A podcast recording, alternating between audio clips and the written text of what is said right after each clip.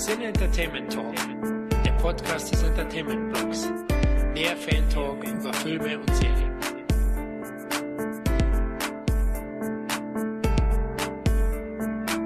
Hallo und herzlich willkommen zum elften und gleichzeitig ersten Roundup 2019. Hier ist der Florian und mit mir sind der Tom. Ich grüße euch, liebe Leute. Und der Kevin. Hallöchen. Ja, Jungs, wie geht's euch? Wie habt ihr das Jahr 2019 gestartet? Hoffentlich mit geilen Filmen und Spielen? Auch, also ich habe mich ja das erste Mal tatsächlich, äh, ich habe ja die Regel in meinem Privatleben, ich gucke einmal am Tag, sofern wirklich absolut nichts mehr geht, aber nur dann nicht. Ansonsten gucke ich pro Tag wenigstens einen Film und habe mich jetzt mal an Argento rangetraut. Ich hatte ja noch nie einen Argento-Film gesehen. Suspiria Remake kam jetzt äh, in die Kinos und die ganzen Filmfreude haben entweder geschrien oder geweint. Und ich habe das erste Mal jetzt Inferno mir angeguckt, weil ich seit zwei Jahren das Mediabook hier irgendwie eingepackt liegen hatte und habe gesehen, das ist ja ganz schön teuer für so einen Film, was, was ist da also gut, bla bla bla. Habe ich die geguckt und für äh, großen Mist äh, empfunden. Da werden jetzt die Hälfte aller Hörer sagen, was, schmeißt den raus. Aber äh, nee, war nichts für mich. Die äh, Porno-Bremsen, die sie da alle tragen und ein bisschen äh, feuchtes, schimmeriges Licht, äh, macht halt keinen geilen Film. Ansonsten äh, ist bei mir gerade großer, großer Jobumbruch. Ich hatte ja gekündigt gehabt, ganz filmreif und musste ganz schnell einen neuen Job finden. Und das Schwierige war halt, dass ich jetzt halt kurzzeitig letzten zwei Wochen quasi im Grunde sowas wie zwei Jobs gleichzeitig hat. Das heißt immer morgens dafür vier, fünf Stunden hin und dann nochmal sieben Stunden. Äh, okay, das habe ich jetzt nicht offiziell gesagt, aber das glaube ich gar nicht darf. Ich habe, das war natürlich groß gelogen. Denkt euch einfach, ich habe zehn Stunden gearbeitet. ja. ähm, und es war alles sehr stressig, aber alles sehr gut, weil mein neuer Arbeitgeber ist sehr toll anscheinend und äh, somit kommt wieder Geld rein. Mehr Geld als vorher. Mehr Geld ist immer gut, weil jeder weiß, ich bin kleiner Kapitalist und äh, Materialist und das, äh, ich genieße das und äh, in Saus und Braus und habe hoffentlich bald mein Darm Dagobert Duck-Speicher mit etwas Kleingeld drin. Ja, so wie ich dich kenne, schaffst du das, Tom, auf alle Fälle. Und wenn, dann illegal halt. Eben, halte ich meinen Arsch wieder hin hier. Jeder, der in Berlin wohnt, Zoologischer Garten weiß, ab 23 Uhr geht's ab, liebe Leute. Tom Toyboy ist wieder unterwegs. ja, ich glaube, die Berliner Sitte kennt dich genau, ja. Aber sicher, von Kopf bis Fuß und darüber hinaus. Oh Gott.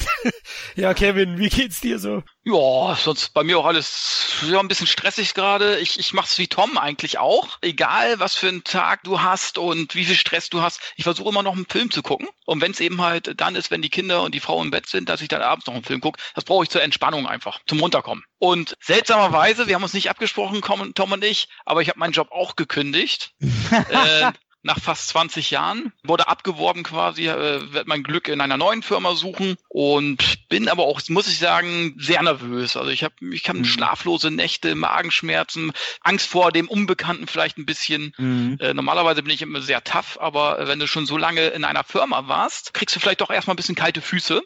Äh, und hast ein bisschen Angst vor dem Neuen. Aber gut, ich sehe das jetzt ganz positiv. Die werden mich da schon nicht irgendwie ins kalte Wasser schubsen irgendwie. Und von daher freue ich mich auf die Aufgabe und dann mal schauen. Ja, ich denke, das wird schon, aber du ist natürlich absolut nachvollziehbar, ja. Gut, ich muss sagen, ich bin schon sehr, sehr lange in meiner Firma und ich habe nur die Abteilung gewechselt und da kann ich das nachvollziehen, kalte Füße, weil äh, du weißt halt nicht, was dich erwartet, die Unbekannte, die neuen Kollegen, die neuen Aufgabenbereiche. Aber geh am besten mit Selbstvertrauen ran und sag, hey, die anderen kochen auch nur mit Wasser. Ja. Das mhm. kriegst du schon hin, denke ich. Ja, bei mir jobmäßig läuft's eigentlich. Bin überraschenderweise noch in derselben Firma im Gegensatz zu den Kollegen und läuft soweit ganz gut. Muss zwar öfters jetzt auch mal in, in andere Werke fahren und und dadurch dann bin öfters mal unterwegs unter der Woche, aber das ist ganz normal in meinem Job. Ansonsten filmtechnisch versuche ich gerade so ein bisschen die ganzen Oscar-Kandidaten anzuschauen, aber es ist schwierig. Wenn ich so die zehn Filme, die als bester Film nominiert sind, anschaue, da, da habe ich noch nicht viel geschafft. Black Panther habe ich natürlich gesehen. Und gestern Green Card. Also der ist jetzt von den beiden Filmen auf jeden Fall der stärkere. Darf ich euch da mal gleich eine Frage stellen, weil wird ja nachher nicht mehr groß Thema sein, aber Oscar dieses Jahr, die Nominierten, ganz schön enttäuschend, oder? Also ich erinnere mich immer dann halt so an Mitte, Ende 90er, wo dann echt sowas kam, so ein Brett wie Titanic, Gladiator, episches Kino. Und wenn du dir jetzt anguckst, geht alles so, ja, entweder hast du Marvel-Quatsch-Action, wo ich Leuten, weiß ich nicht, den Fuß abhacken will, dass die so einen Quatsch nominiert haben, oder Indie-Filme. Aber die großen, epischen, das geht irgendwie weg dieses Jahr. Ja gut, okay, einen epischen Titel finde ich auch nicht, aber es sind schon klassische Oscar-Kandidaten drin, also Wise, amerikanische Politik, dann ja ein Biopic von einer berühmten Gruppe wie Bohemian Rhapsody war für mich auch klar, dass der nominiert wird und Green Book, ich werde ihn heute vorstellen, ist mhm. wirklich ein toller Film, ein klassischer Oscar-Kandidat und Roma soll ja auch großartig sein. Ich finde, es geht aber klar, du hast recht, so ein Braveheart, Gladiator, Titanic, so ein, so ein Film von der Art ist nicht drin, aber auch kein Avatar, na Kevin? Nö, das nicht, ne? Aber dafür hast du ja Black Panther. äh, ja, also ganz ehrlich, ich bin nicht mehr der Oscar-Fan, muss ich ganz ehrlich sagen. Nee. Ich weiß gar nicht, welche Filme alle jetzt mittlerweile nominiert sind. Die werden ihre Gründe gehabt haben. Black Panther. Ich fand's ganz ehrlich, für mich war es wirklich nur ein mittelmäßiger Marvel-Film wirklich, mhm. auch was die Effekte und so weiter angeht. Er war jetzt nicht schlecht, aber ich hätte niemals, niemals daran gedacht, dem irgendwie eine Oscar-Nominierung zu geben, ganz ehrlich. Aber gut. ich habe letztens ein sehr schönes Zitat gehört, da meinte jemand, der ist leider Oscar nominiert für das, was er ist und nicht wie er ist. Mhm. Ja gut, das ist ein, ist ein guter Satz. Das ja, stimmt. Das stimmt, aber ist auch irgendwie legitim, wenn man ehrlich ist, glaube ich. Da kann man sich drüber streiten, aber ja, die Oscars sind natürlich auch eine amerikanische Veranstaltung. Sind wir doch ehrlich, wir wollen nur nicht, dass der gewinnt oder was kriegt, weil sie schwarz sind, weil es ein schwarzer Film ist. Ja, weil er gut ist, soll er gewinnen, ne? Und Black Panther fand ich eben auch nur durchschnittlich. Ähm, aber die anderen habe ich eben noch gar nicht gesehen. Ich muss mich echt dranhalten. Aber mit Green Book habe ich ja jetzt schon mal begonnen. Videospiele, aktiv bin ich auch mal wieder. Endlich, ich spiele Resident Evil 2 das Remake und bin echt sehr, sehr angetan. Also atmosphärisch toll, haben sie toll aufgebohrt und ja, ich freue mich auf die weiteren Stunden in Raccoon City. Hast du das schon, Tom? Nein, also meine Generation oder unsere ist ja absoluter Resi 2 Fan. Ja. Mich hat so ein bisschen abgeschreckt neben, generell bin ich immer nicht der Fan für neue Spiele irgendwie 50 Euro auszugeben. Habe ich, glaube ich, in den letzten drei, vier Jahren nicht einmal. Ähm, ich finde es immer sehr viel Geld, auch wenn es total verdient ist. Aber mich hat dann abgeschreckt, dass alle Leute in meinem Umfeld haben sich das dann gekauft und ich höre dann bei allen schon, ja, hier nach sieben Stunden durchgespielt, nach acht Stunden durchgespielt. Da sage ich dann, uh, nee, dann warte ich doch gerne. Also es scheint wahrscheinlich sehr, sehr gut zu sein in einer sehr kurzen Zeit. Ja, der Umfang vielleicht, aber du kannst es ja mit beiden Charakteren spielen und es gibt ein paar Abzweigungen verschiedene mit Claire und eben mit Leon. Ist es denn eine 1 und 1 Umsetzung? Sind jetzt dieselben Schockeffekte drin wie im, in, der, in der PlayStation 2 Version oder wie kann man sich das vorstellen?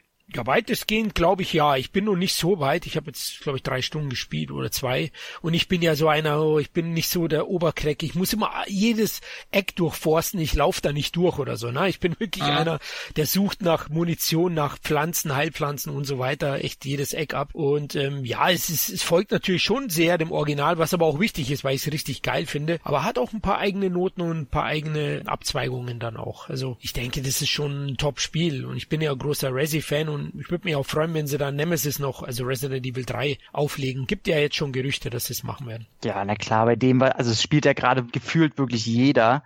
Das Ding ist halt so ein Erfolg. Also die wären blöd, wenn sie es halt nicht machen. Ja, genau. Also Resident Evil, jetzt muss nur noch eine filmische Umsetzung gelungen sein, aber da hat uns ja Netflix Hoffnung gemacht jetzt. Naja, zwei Hoffnungen, ne? Netflix macht ja die Serie, die aber allerdings den, sagen wir, den künstlerischen Weg der bisherigen Kinofilme einhalten will was man natürlich erstmal scheiße finden kann. Und aber Kinofilm kommt ja ein Reboot raus, was unter der Akribität, das war glaube ich ein total falsches Wort und gibt's gar nicht, aber unter der Aufsicht von James Wan äh, gemacht wird und der hat schon klipp und klar gesagt, er will komplett konträr den Horror reinbringen, den Haushorror von Teil 1 und will das denn äh, machen. Somit werden wahrscheinlich äh, alle recht gut bedient. Da finde ich auch, macht Sinn, eine Neuauflage, weil ich mit dem bisherigen Film nicht so zufrieden bin. Ich denke auch, Mila Jovovich ist so ein bisschen ein Fluch der Reihe am Ende geworden. Ja, klar. Also ich bin ja ein Hasser fast schon ne, von, von Final Chapter, ist ja bekannt und äh, ich bin echt froh, dass es da jetzt Reboots gibt. Die arme Marketing-Dame bei dir, ey.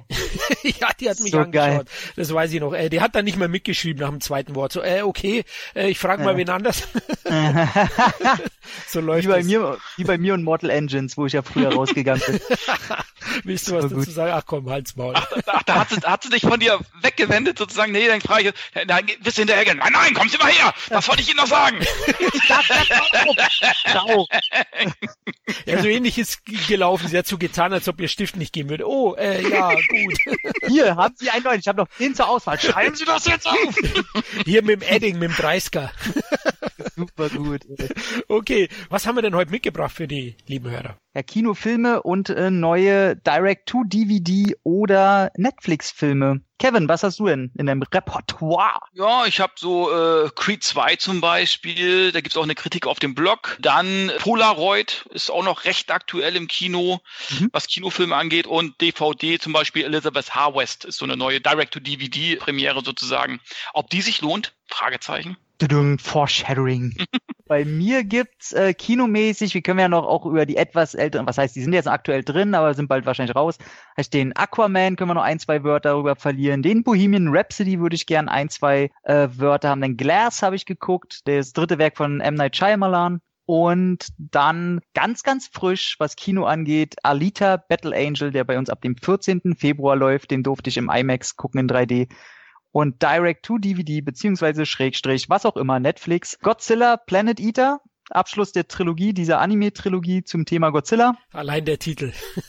Polar, der Action-Rabauke, Schrägstrich, John Wick, Bruder im Geiste mit Mats Mikkelsen. Denn I.O., die 112. Endzeit-Version von einem Netflix-Film und den neuen von Keanu Reeves, ganz, ganz frisch. Wir haben jetzt den 2. Februar, glaube ich, vor John drei, vier Tagen. genau, der kam jetzt direct to DVD in einem kleinen Label bei Watch Ever, könnt ihr das gucken. ähm, nein, Siberia heißt er. Ein kleiner, weiß nicht, Drama, Thriller, kann ich nachher drüber reden. Okay, ja, ich habe auch Creed 2 gesehen, natürlich. Wir als Rocky-Fans hier im Podcast mussten den natürlich alle schon sehen. Dann habe ich gesehen Green Book eben ganz frisch, vorhin ja schon angedeutet. Der Junge muss an die frische Luft, habe ich geschaut. Das Biopic über Happy Kerkeling. Dann noch Leave No Trace habe ich mir im Heimkino mhm. angeschaut mit unserem geilen Ben Motherfucking Foster. Foster. Ja, absoluter Hammer. Aber ich denke, ihr beide habt fast das größere Repertoire. Deswegen, Kevin, würde ich sagen, fang mal an mit Creed 2. Ja, Creed 2, Sylvester Stallone ist zurück als Rocky zum achten Mal bereits. Und ich finde, er hat ja mit Rocky Balboa einen sehr, sehr guten Abschluss damals hingelegt, 2006. Und viele haben ja auch dann gemeint, oh, als dann Creed äh, sozusagen in der Mache war, huh, das kann auch nach hinten losgehen, das kann er sich jetzt versauen und so weiter. Aber nein, Creed war ein richtig gutes Spin-off sozusagen von Rocky. Und äh, Ryan äh, Googler, oder wie heißt der äh, Regisseur? Ja, ne? Ryan Googler, ne? Ja, der hat wirklich gute Arbeit abgeliefert und hat dann auch dem Rocky-Charakter neue Facetten abgewinnen können. Er hatte dann Krebs und, und ja, und, und hat sich dann um, um den Adonis Creed gekümmert und so weiter und so fort. Und im zweiten Teil wird das jetzt nun mal weitergesponnen und äh, Erzschurke Dolph Lundgren kehrt zurück, Ivan Drago mit seinem Sohn und äh, die beiden fordern jetzt Adonis Creed heraus. Und ich muss sagen, der Film ist gut, wobei man schon, äh, sag ich mal, alles, was so mit Adonis und seiner Familie zu tun hat und Rocky, das ist dann schon so ein, so ein Mix aus, aus Rocky 2, Rocky 3, Rocky 4, während eben halt die Geschichte der Dragos für mich interessanter war, weil die haben versuchen eben halt den Respekt sich zurückzugewinnen, den sie eben halt, beziehungsweise den Ivan Drago im Kampf des Jahrhunderts gegen Rocky verloren hat und eben halt auch den Respekt der Mutter Ludmilla. So, und das ist sehr interessant, muss ich sagen. Leider wird das nur ein bisschen angesetzt sozusagen. Ne? Also man geht nicht zu sehr in die Tiefe. Äh, man hätte ja gerne noch fünf bis zehn Minuten länger dran verwenden können. Bei der Adonis-Geschichte vielleicht so fünf, sechs Minuten weniger dranhängen sollen. Trotz alledem ist es ein guter Film. Die Kämpfe sind gut. Florian Montiano, der den Sohn von Ivan Drago spielt, der ist körperlich natürlich auch eine Bombe genau wie auch Michael B. Jordan. Wenn die beiden aufeinander losgehen, dann hast du richtig guten Kampf. Und äh, Dolph Lundgren für mich der heimliche Star des Films. Man sieht eben halt so diesen gebrochenen Charakter, der einfach nochmal zeigen will, der sich den Respekt zurückholen möchte und so weiter. Auch der Schluss des Kampfes ist sehr überraschend, finde ich, fand ich sehr, sehr gut. Äh, auch die Geschichte um Rocky wird toll zu Ende erzählt, muss ich sagen. Aber guckt euch diesen Film an. Wie gesagt, gibt nicht viele Überraschungen, das muss man einfach sagen. Die Trainingssequenzen sind gut, hätten aber auch wieder etwas länger ausfallen dürfen, gerade auf Seiten der Dragos. Aber insgesamt ist es wirklich eine würdige Fortsetzung geworden. Ja, da würde ich weitestgehend mitgehen. Ich habe ihn ja auch gesehen, finde auch Creed 2 absolut gelungen. Auch wenn ich sagen muss, im Creed 2 steckt natürlich noch mehr Rocky drin als in Creed 1 schon. Und somit äh, lässt er schon so ein bisschen die Eigenständigkeit vermissen in Richtung Creed. Also die Abnabelung muss jetzt wahrscheinlich passieren mit Creed 3, was dann auch am Ende ein Flop werden kann. Also ja. finanziell wahrscheinlich nicht, aber qualitativ eventuell, weil ich glaube, es wird schon schwierig jetzt im, im dritten Teil Emotionen hochkochen zu lassen, wenn, wenn Stallone wirklich aussteigt. Man kann ja jetzt die Tragos nicht schon wiederbringen. Ich hätte gerne einen Drago-Film. Oh, oh ja. Schöne Ehrlich Idee, jetzt? ja, schöne ja. Idee. Das wäre auf jeden Fall was. Da sehe ich einzig vielleicht den Monteano, den Boxer, als Problem, da er ja physisch absolut überzeugt ist. Das ist echt ein Viech, ein Monster, ein Muskelmonsterberg. Aber Schauspielerisch ist er schon sehr limitiert. Ich weiß nicht, ob er das tragen könnte, aber Dolph Lundgren spielt ja schon in Creed 2 Klasse. Also ja, ein Drago-Film wäre eine gute Idee. Also Creed 3, da sehe ich es wirklich problematisch, weil eben in Creed 2 nichts Neues in Richtung Creed etabliert wird. Also es gibt keine Figuren irgendwo, wo du sagst, die kannst du im dritten Teil dann rauszaubern, die dann ah. sofort Emotionen hochkochen lassen. Ja, wer weiß, vielleicht, vielleicht kommt ja Hulk Hogan oder Klabber Klabberlang. Klabberlang kommt zurück. Oder wie hieß Hulk Hogan im Film? Tony Tips? Tips? Äh, nee, Lips? Thunderlips. Thunderlips, genau. genau, vielleicht holen sie es so irgendwie raus, aber ja, Creed 2 ist echt gut. Also die Ringschlachten sind echt geil inszeniert, die Besetzung ist großartig, Inszenierung ist packend durchweg. Finde so ein bisschen die Trainingsmontagen zu kurz, sind mhm. geil gemacht. Rap-Music, darauf stehe ich ja generell, deswegen musikalisch ist auch gut. Zudem wurde jetzt auch wirklich mal wieder eingebaut die Rocky-Fanfare, die auch super im Ring dann dazu passt. Wobei ich ja persönlich sogar die Creed-Fanfare geil finde. Also wer Creed 1 gut fand, der wird mit Creed 2 nichts falsch machen. Ist ein Top-Film, keine Frage. Tom, hast du ihn schon gesehen? Nee, ich will den vielleicht heute gucken, kam noch nicht zu. Aber ich habe jetzt auch Creed 1 immer in Vorbereitung geguckt oder generell alle Rockies. Muss sagen, dass ich Creed 1 im zweiten Anlauf nicht mehr so stark fand wie damals im Kino. Aber jetzt, äh, Dolph Lundgren wird's bei mir einfach reißen. Ich ja, sehe ja. den einfach so gerne. Und wenn sie es da allein schon schaffen, dass sie aus äh, Ivan Drago rückwirkend noch eine dreidimensionalere Figur machen, äh, bin ich dabei. Also ich bin jetzt noch nicht so ein Fan von Adonis Creed. Ich finde, dass der Creed 1 noch nicht alleine hätte stemmen können, weil ihm einfach eben das Charisma fehlt, was ein Rocky hatte. Das ist für mich so ein bisschen so, als hätte damals Apollo einen eigenen Film bekommen. Der ist halt ein geiler Nebencharakter und passt gut rein, aber er ist kein Rocky. Und ich hoffe, dass sie das jetzt langsam irgendwie hinkriegen, dass der ein bisschen mehr Ecken und Kanten kriegt und mal aus dieser Schiene rauskommt, dass Rocky quasi ihm den Weg ebnet und dass er langsam mal einen eigenen geht. So, das vermisse ich so ein bisschen. Oh, das wird schwierig, glaube ich, weil wirklich emanzipieren tut er sich eben in Teil 2 nicht und ich muss auch mhm. sagen, er ist nicht der sympathischste Charakter. Ich meine, fiebert schon mit ihm mit, aber die Dragos, die stellen echt Mehrwert dar und Ganz ehrlich, ich habe zu den Dragos gehalten. oh, du Schwein, du. Ja, ich mag Adonis, das ist ein toller Charakter, also auch einer, der auch vernünftig weitererzählt wird. Das ist kein Ding, aber das hast du auch alle schon in Rocky gesehen, in Rocky 2 und so weiter. Und ich finde einfach, ich gönne den Dragos einfach auch den Erfolg, den sie sich hart, weißt du, der knüppelt auf dem Bau neben nebenbei, die sind pleite, leben auf einem Plattenbau, äh, Plattenbausiedlung irgendwo in, in der Ukraine, weißt du, und versuchen irgendwie sich den Respekt zu erarbeiten, den ja letzten Endes Adonis auch will. Und er will ja auch die Ehrenrettung für seinen Vater. Das sind ja auch alles tolle Gründe. Aber mir haben die Dragos eben halt besser gefallen. Und äh, kleiner Wermutstropfen noch am Rande, Stallone wird diesmal nicht von Thomas Danneberg äh, synchronisiert, das ah, nur mal am Rande. Hat aber dieselbe Synchronstimme wohl wie im ersten Rocky, ne? Genau, von Jürgen Prochnow, Rocky 1 und 2. Aber es ist trotzdem sehr, sehr gewöhnlich gewöhnungsbedürftig.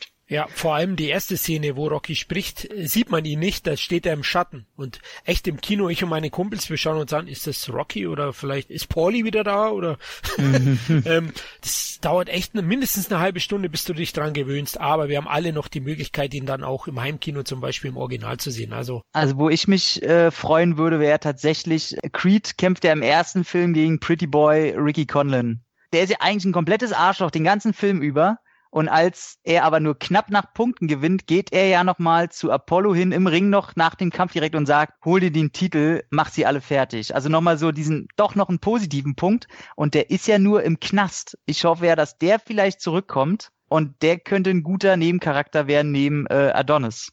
Oh, an den habe ich gar nicht mehr gedacht. Hast recht, das wäre vielleicht ein interessanter Ansatz. Mhm. Bin auf jeden Fall gespannt. Es wird ja sowieso weitergehen, ne, Kevin, bei dem Erfolg. Ich muss es nicht haben, obwohl es interessant wäre, ob Creed auch ohne Rocky funktioniert. Aber äh, das Einspiel wird die Leute dazu nötigen, eine Fortsetzung zu machen. Es lebe der Kapitalismus. ich, ich bin wieder glücklich. Ich würde es auch machen. Natürlich. Ja, klar würden wir alle. Und er hat ja auch verdient, den Erfolg. Ne? Und ich glaube, bei 115 Millionen Dollar ist er jetzt allein in den USA, hat 50 gekostet. Also. Pass auf, machen es einfach so. Dritter Teil und er kämpft gegen den schwarzen Jungen, dem er eigentlich in Rocky Balboa geholfen hat. Und der ist jetzt, hat auch zum Boxen gefunden. Klabber Lang ist sein Trainer. Und dann steht Rocky zwischen den Stühlen. Für wen ist er? Für Adonis, für seinen alten Kumpel, der auch ein Schwarzer ist. Und somit haben wir noch politisch ganz, ganz viele Metaebenen. Ich raste aus, ich bin dabei. Das wäre fast die Ideallösung, Tom. Ja, was hast du gesehen noch zuletzt jetzt? Zuletzt will ich gar nicht, weil zu dem Großen will ich dann eher am Schluss kommen, wenn wir das Kino durch haben. Ich will kurz zu Aquaman was sagen. Ich hatte große, große Befürchtungen, dass James Wan das nicht so gut reißt, weil ich fand auch sein Fast and Furious gehört nicht zu den besten der Reihe, wenn man da überhaupt von Qualität spricht. Das ist ja eher so Bier auf, Hören aus Film. Wobei bei mir, ich bin ja so ein harter Brocken, bei mir wohl äh, die Milchpackung auf und Hören aus und fand den aber sehr toll. Der ist wie Zurückreisen ins Kinderzimmer. Da ist so viel Quatsch drin, der wirkt so viel Abwechslung. Der ist so schön quatschig, so wirklich. Du hast in, in den ersten Minuten hast du irgendwie so ein, so ein, so ein, wie heißt der hier, Flash Gordon Vibe dann geht's runter und dann hast du zum Schluss noch ein bisschen Kampf der Titan, wo du denkst, wo wirklich nur noch fehlt, release the Kraken! Und er dreht frei, zwischendurch hast du ein bisschen Indiana Jones, dann hast du wirklich Fast and Furious Action in den Favelas. Und dann noch ein bisschen Jules Verne, wenn es dann äh, im letzten Drittel nochmal an in so eine Insel geht oder in so ein Inselreich, wie man es auch drehen und wenden will. Und dazu Musik, die halt eine Mischung ist aus äh, neumodischem Dubstep und Retro Synthesizer Flair. Und da kommt dann Laser und dann geht's nur piu piu piu. Und dann hast du so einen schönen Blade Runner esken Soundtrack dazu. Und du denkst, okay, hier ist gerade echt alles toll. Und der hat nur zwischendurch gibt's so zehn Minuten, wo man merkt, dass Wilson als Antagonist mit einem Jason Momoa als Aquaman nicht gegenhalten kann. Da ist er dann doch ein bisschen zu allglatt. Man könnte jetzt auch meckern, dass ein hier, wie heißt er, Spider-Man-Bösewicht äh, Willem Dafoe, dass der nicht so viel zu tun hat und eigentlich eher nur rumsteht und so eine Alibi-Funktion hat. Aber der macht einfach Spaß. Er ist großes Kinderzimmer. Und ich hatte sehr, sehr viel Spaß. Es gibt einen richtig ekligen Fauxpas, was den äh, Soundtrack angeht da wird äh, Totos Africa wird da remixed und das ist so in so einer perversen neumodischen seelenlosen Popwichserei, dass du da einfach nur reinspringen willst und den Soundmaster oder wer da sein Okay gegeben hat, einfach erwürgen oder mit einer Tuba erschlagen. Aber toll. Und mein größtes Plus ist natürlich wie immer Dolph Lundgren, der mitspielt und tatsächlich nicht nur einen drei Minuten Cameo-Auftritt hat, wo er in einer Szene im Raum steht, sondern der kommt wirklich bis zum Ende hin immer mal wieder in Szenen vor. Entweder steht er im Hintergrund oder hat in den Szenen dann äh, zwei, drei Sätze auch zu sagen und ist eine tragende Nebenrolle in diesem ganzen einfachen Korsett, den dieser Comicfilm hat. Und das hat mich sehr gefreut. Und ja, kann nur sagen, DC weiter so. Oh, ich habe den ja immer noch nicht gesehen, aber Kevin, du warst ja ähnlich begeistert, ne? Ja, da kann ich mich Tom voll und ganz anschließen. Ganz tolles Popcorn-Kino. Der Flash Gordon der jetzigen Zeitrechnung sozusagen. Man darf keine Überraschung erwarten. Das ist wirklich Baukassenprinzip. Also äh, du weißt am Anfang, äh, wie es endet. Ne? Ja. Aber der Film ist technisch toll, hat super tolle Charaktere. Auch der Patrick Wilson hat mir gefallen, auch wenn er ein bisschen abstinkt gegen äh, unseren lieben Aquaman. Und dann hast du Dolph Lundgren, der so einen ehrwürdigen König spielt sozusagen, der eigentlich gar nicht böse sein will, aber irgendwie auch dazu gebracht wird, aber auch mit sich ringt, das merkst du richtig. Mhm. Und äh, auch, auch die weibliche Hauptrolle finde ich toll, Amber Heard finde ich super scharf.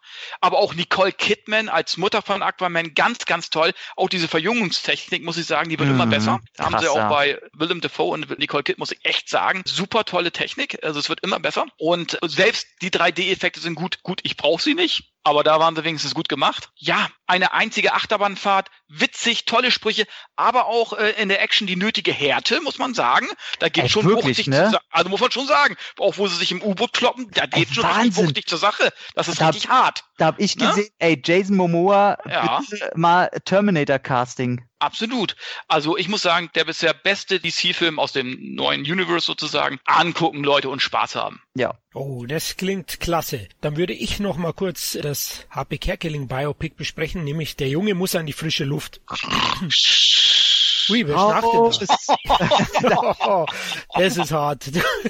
also wirklich eine tolle Tragikomödie am Ende. Also ich war echt begeistert, die einen sowohl lachen als auch weinen lässt über den Film. Er hat schon sehr, sehr viele tragische Momente. Wer sich da ein bisschen mit Harpy Kerkelings Biografie auseinandersetzt, weiß das ja. Ähm, es geht um die Kindertage von Kerkeling. Seine Mutter hatte ja starke Depression und hat den Freitod gewählt dann, wo Kerkeling noch wirklich sehr jung war. Der Film lebt eben von den tollen Darstellern. Dabei grandios natürlich der kleine Junge, der Kerkeling spielt, nämlich Julius Weg auf. Also wenn der nicht irgendwie einen deutschen Filmpreis oder was kriegt, dann weiß ich's nicht. Er ist das Herzstück des Films gemeinsam mit seinen Omas, gespielt unter anderem von Ursula Werner, die auch großartig agieren. Dann Joachim Kroll als Opa von Kerkeling ist top. Das Setting ist super, das spielt in den 70er Jahren, also der Film stellt auch ein tolles Zeit- und Lokalkolorit dar. Es spielt ja im Ruhrpott, du hast also viel Ruhrpott-Charme drin und eben diesen 70er Jahre Flair, der unglaublich stimmungsvoll ist insgesamt. Also ich war begeistert mit meiner Frau. Es ist wirklich auch ein Wechselbad der Gefühle, also für Kinder eher nix, weil eben sehr, sehr viel tragische Momente auch drin sind, aber mit einem versöhnlichen Ende auf jeden Fall herzerwärmend unbedingt anschauen. Also für mich überraschend gut. Ich bin jetzt auch nicht der riesen Kerkeling-Fan. Ich mag ihn zwar schon sehr und meine Generation befasst sich ja auch mit diesem Mann. Also das ging gar nicht anders, oder Kevin? Ich meine, der war ja immer irgendwie im Fernsehen, ne? Ja, gerade so äh, in den 90ern zum Beispiel. Das war ja die ganz große Kerkeling-Zeit eigentlich. Aber er war ja auch nie weg, großartig, ne? Doch, bis er dann mal weg war.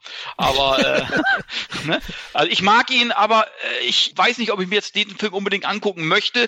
Ich glaube zwar, dass er super toll ist und super gut ist, aber es ist nicht jetzt unbedingt mein Thema. Ja, kann ich verstehen. Also ich, ich hatte auch Vorbehalte. Meine Frau wollte unbedingt reingehen, Buch gelesen und so. Aber ey, der ist wirklich gut. Also der unterhält auch gut. Der ist von Caroline Link toll inszeniert insgesamt und. Oh, der hat ja die Ostwind-Filme gemacht. Ja, das ist natürlich schon wieder was anderes. Ja, ne? es ist eine, ich würde sagen, vielleicht die beste deutsche Regisseurin aktuell. Ja. Ne? Also nirgendwo in Afrika ist auch von ihr oder jenseits der Stille, glaube ich. Also die Frau hat echt was drauf. Die ist wirklich grandios. Und hey, ich verstehe es, auf den Film muss man sich einlassen können. Aber ich sage, Ansehen lohnt sich. Ja, Tom, was lohnt sich denn noch an? Äh, ich wollte, ich wollte dich gar nicht unterbrechen. Ja, ich hab gedacht, könnt ihr mal wieder bitte eure Eier auspacken? Kommt mir mit Ostwind und Caroline Nick. Was ist denn hier los?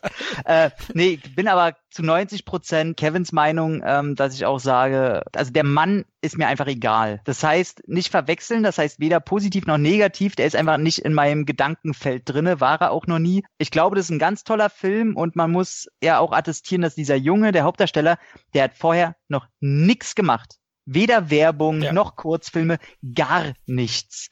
Und ähm, allein dadurch, was ich schon in dem Trailer gesehen habe, und da habe ich jetzt wieder abermals Kevins Meinung, der Film interessiert mich null, das Thema interessiert mich nicht, das Handwerkliche interessiert mich nicht, Regisseurin interessiert mich nicht, nichts daran interessiert mich. Ich glaube trotzdem, dass es ein wunderbarer ja. Film ist. Und vielleicht gibt es einen Moment im Leben, wo ich den mir angucke und den ganz bestimmt toll finde aber wie gesagt, weder Thematik noch das Cast-Karussell vor oder hinter der Kamera interessieren mich auf irgendeine Art und Weise. Auch die Politik dahinter nicht, wo das Franchise herkommt, die Buchvorlage, alles komplett nicht meins. Aber ja, ich sage trotzdem, ähm, wahrscheinlich ein deutscher Film, der sich lohnt und will da gar nichts Negatives drüber sagen. Okay, das hört sich gut an, das Kerkeling-Franchise.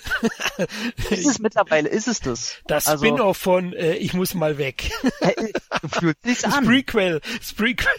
ja, wirklich. Okay. Wann kommt die Comic- Umsetzung. ja, mal schauen. Mit hier, wie heißt der Kleine, der einen Raum gespielt hat? Der ist ja mittlerweile auch ein bisschen älter, der spielt ihn denn im amerikanischen Remake. Jacob Templey oder so. Genau, genau, richtig. Ja, der hätte das im Kreuz, glaube ich. Wobei besser als der Julius Weckauf wird er nicht sein. Also der ist wirklich, also der muss mit Awards bedacht werden. Unbedingt. Also ich bin jetzt auch kein Fan von Kinderdarstellern, aber der ist wirklich Wahnsinn. Ach, darf man aber auch ruhig mal sein. Es gibt einfach welche, wo du merkst, okay, die, die werden da zwar reingezwungen irgendwie, aber die haben auch das Charisma und auch die Fähigkeit dafür. Und dann sollen die auch honoriert werden. Die sollen dann auch als, als kleiner Mensch äh, schon mitkriegen, okay, das, was ich hier gut gemacht habe, wird honoriert und ich, ich habe dagegen immer gar nichts. Solange das nicht so eine Kinder-, Kleinkind-, Prinzessin-Award für Aussehen scheiße ist da krieg ich einen Hals. ja, Kevin, wäre vielleicht der Julius Weckauf auch was für Haus der geheimnisvollen Uhren? Den hast ja du nachgeholt, ne? Ja, mit Sicherheit, ne? Und ich muss sagen, äh, das Haus der geheimnisvollen Uhren, ich glaube, Tom hat, glaube ich, schon mal eine Kritik darüber geschrieben. Der fand das ihn ja auch das, nicht. War das Eli Roth-Ding jetzt, ne? Genau, es war der Eli mhm. Roth-Ding. Und mhm. ich muss sagen, guter Film. Also den guckst du dir sonntags nachmittags an und hast Spaß damit. Der geht gleich ja. zur Sache. Es wird nach fünf Minuten wird schon gezaubert. Du bist gleich in dem Zauberhaus drin. Kate Blanchett und äh, Jack Black. Super Harmonie so zwischen den geil, toll. Ne? Da ja. funkt das zwischen den beiden sozusagen. wer wäre darauf gekommen? Jack oh, Black und Kate ja. Blanchett. Das würde ich niemals besetzen, so blind. Ja? ja? Und auch der Junge nervt nicht. Toller Family-Film, der auch ein bisschen gruselig ist teilweise. Ja. Aber statt einen Hund hast du halt im Haus, hast du halt einen, ja, so, so einen Sessel. Einen Sessel. ey, der Sessel ist der Beste. Ja? Also toll, also nichts Großartiges, aber trotzdem ein toller Fantasy-Film. So auch bisschen 80s-Style so ein bisschen, ne? Ja. Also ich kann den wirklich empfehlen. Wer hätte das gedacht, dass man das mal über einen Eli Roth-Film sagt? Ich finde es ein bester, auch handwerklich. Absolut. Toller Film. Also könnt ihr jetzt mal wieder eure Eier rausholen, weil Eli Roth ohne Blut. Die sind ja schon im Mund von Eli Roth. ihr seid echt der Hammer. Jetzt Tom, hau mal einen raus, wo es richtig kracht, komm. Kann ich leider nicht, weil mein nächster Bohemian Rhapsody ist, also oh. kracht auch, weil They Will Rock Us. Aber tatsächlich hab's noch endlich geschafft, den zu gucken, weil ich wollte den eigentlich immer mit einer Freundin gucken, weil sie ihn ganz, ganz unbedingt sehen wollte und dann hat's nie geklappt wegen äh, Arbeit und bla bla bla. Und dann hab ich geguckt, nee, dann gucke ich den halt jetzt mit meiner Freundin und äh, dafür sind wir echt äh, ins Lux-Kino gegangen gegangen. Das ist ja relativ neu in Berlin. Eine mega neue Soundanlage, neue äh, Leinwände. Du kannst die, ich glaube, dafür mache ich so oft immer Werbung, du kannst die Sessel zurückdingsen und die Beine hochlegen. Das ist alles, das ist ein Kinoerlebnis mal äh, eine Stufe höher. Und hab dann mir Bohemian Rhapsody im Original angeguckt und werde den Film wahrscheinlich nie in einer deutschen Synchro gucken wollen, weil das einfach wunderbar ist und ich weiß nicht, wie das in der deutschen Synchro funktionieren soll. Und was soll ich sagen? Ich war nie ein riesen Queen-Fan. Mein Vater hat die zwar immer im Haus gehabt und wir haben die öfter gehört. Ich habe nie was dagegen gehabt. War immer tolle Musik, aber ich kaufe mir jetzt nicht unbedingt ein Album von Queen. Aber die letzten 20 Minuten zwei Heulattacken gehabt.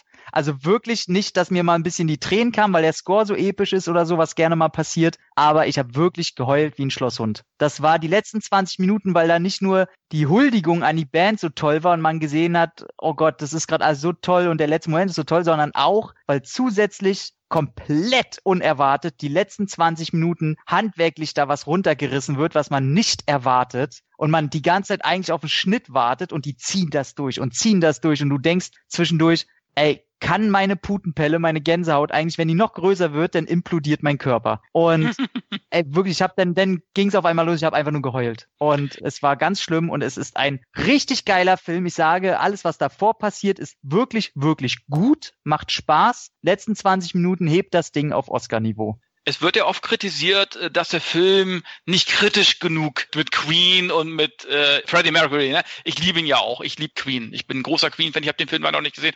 Aber muss man denn so einen Film unbedingt kritisch machen? Muss man es denn unbedingt? Nein, man will einen Film machen und der soll unterhalten. Ja. Und ganz ehrlich, wer älter als 20 ist und reflektiert, das ist ein Film, das ist die Realität. Es gibt keinen Film, der die Realität widerspiegelt, mhm. auch kein Schindlers Liste, weil man die Realität nicht abbilden kann. Und wenn man sagt, ich will einen Film zur Unterhaltung, der quasi die Stimmung wiedergibt, was Queen in den Leuten auslöst, dann ist es mir scheißegal, ob die das weglassen. Die haben ja auch kritisiert, ich glaube, das hat Khalil auch erwähnt, ja, die regen sich im Film so auf, dass Freddy auf einmal so ein Solo-Projekt hat. Dabei hat dieser, der Gitarrist hatte zu dem Zeitpunkt selber oh ja. schon sechs Jahre. Genau. Wen interessiert's denn? Es dreht sich darum, in welchem Emotionschaos die Band damals war. Und wenn so eine kleine Szene hilft, auch nur im Ansatz verstehen zu können, was ungefähr da los war, mehr kann ein Film gar nicht machen. Das reicht doch völlig aus. Und letzten Endes soll der Film doch auch, denke ich jetzt mal, ohne dass ich ihn gesehen habe, soll er doch die Magie einfach der Musik transportieren. Genau. Und würde er mit Sicherheit geschafft haben. Absolut.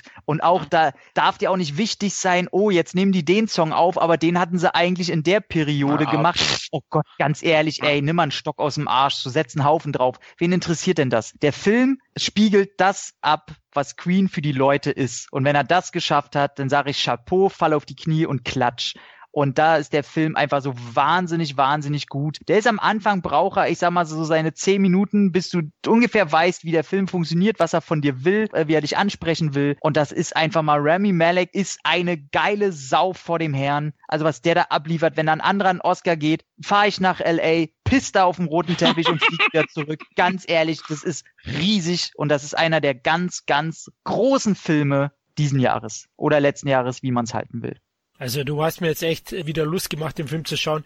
Hey, ich tiger gefühlt seit vier Monaten um den Film rum. Immer wieder mal, ja, gehe ich rein, gehe ich nicht rein. Dann habe ich immer einen anderen Film irgendwie gewählt oder nicht die Zeit gefunden. Aber so wie ich dich höre, da muss ich den eigentlich noch auf der großen Leinwand sehen. Das ist das Traurige und das ist eine traurige, äh, weiß gar nicht, ich hatte irgendwo einen Satz, ich, boah, ich den Scheiß geschrieben, vielleicht auch eine private WhatsApp-Nachricht. Das traurigste und schlechteste, was der Film bietet, ist, dass er mir im Heimkino niemals die Erfahrung geben kann, die es mir mhm. ins Kino gegeben hat. Weil den musst du im Kino gucken. Allein wegen den letzten 20 Minuten, wo ich niemanden spoilen werde, was da passiert. Du haust dich weg. Das ist Kino, was du da erlebst halt. Pure Magie, ja, und die Musik hat mich sowieso. Und Malek wird ja auch den Oscar bekommen. Ich glaube, da kommt kein anderer vorbei. Also da bin ich ja. mir ziemlich sicher, auch wenn ich so bei den Nominierten gesehen habe, hey, da sind ein paar, die sind das siebte Mal nominiert, William Dafoe, und hat noch nie einen bekommen. Natürlich gibt es das schon mal, ähm, dass ja. man sagt, hey, komm, du kriegst den jetzt endlich verdient. Sie Al Pacino für Duft der Frauen. Der war ja x-mal nominiert und ich glaube, für manche Filme hätte er noch mehr verdient gehabt und dann hat er am Ende für den bekommen. Aber Malik ist so der klassische erste Mal nominiert, er bekommt ihn. Aber da sieht man auch, dass das, was ich vorhin auch meinte, dass es die Filme, finde ich, sind nur noch Filme, weil irgendwelche Filme nominiert werden müssen. Da sind viele bei, die sind für mich keine Oscar-Kandidaten.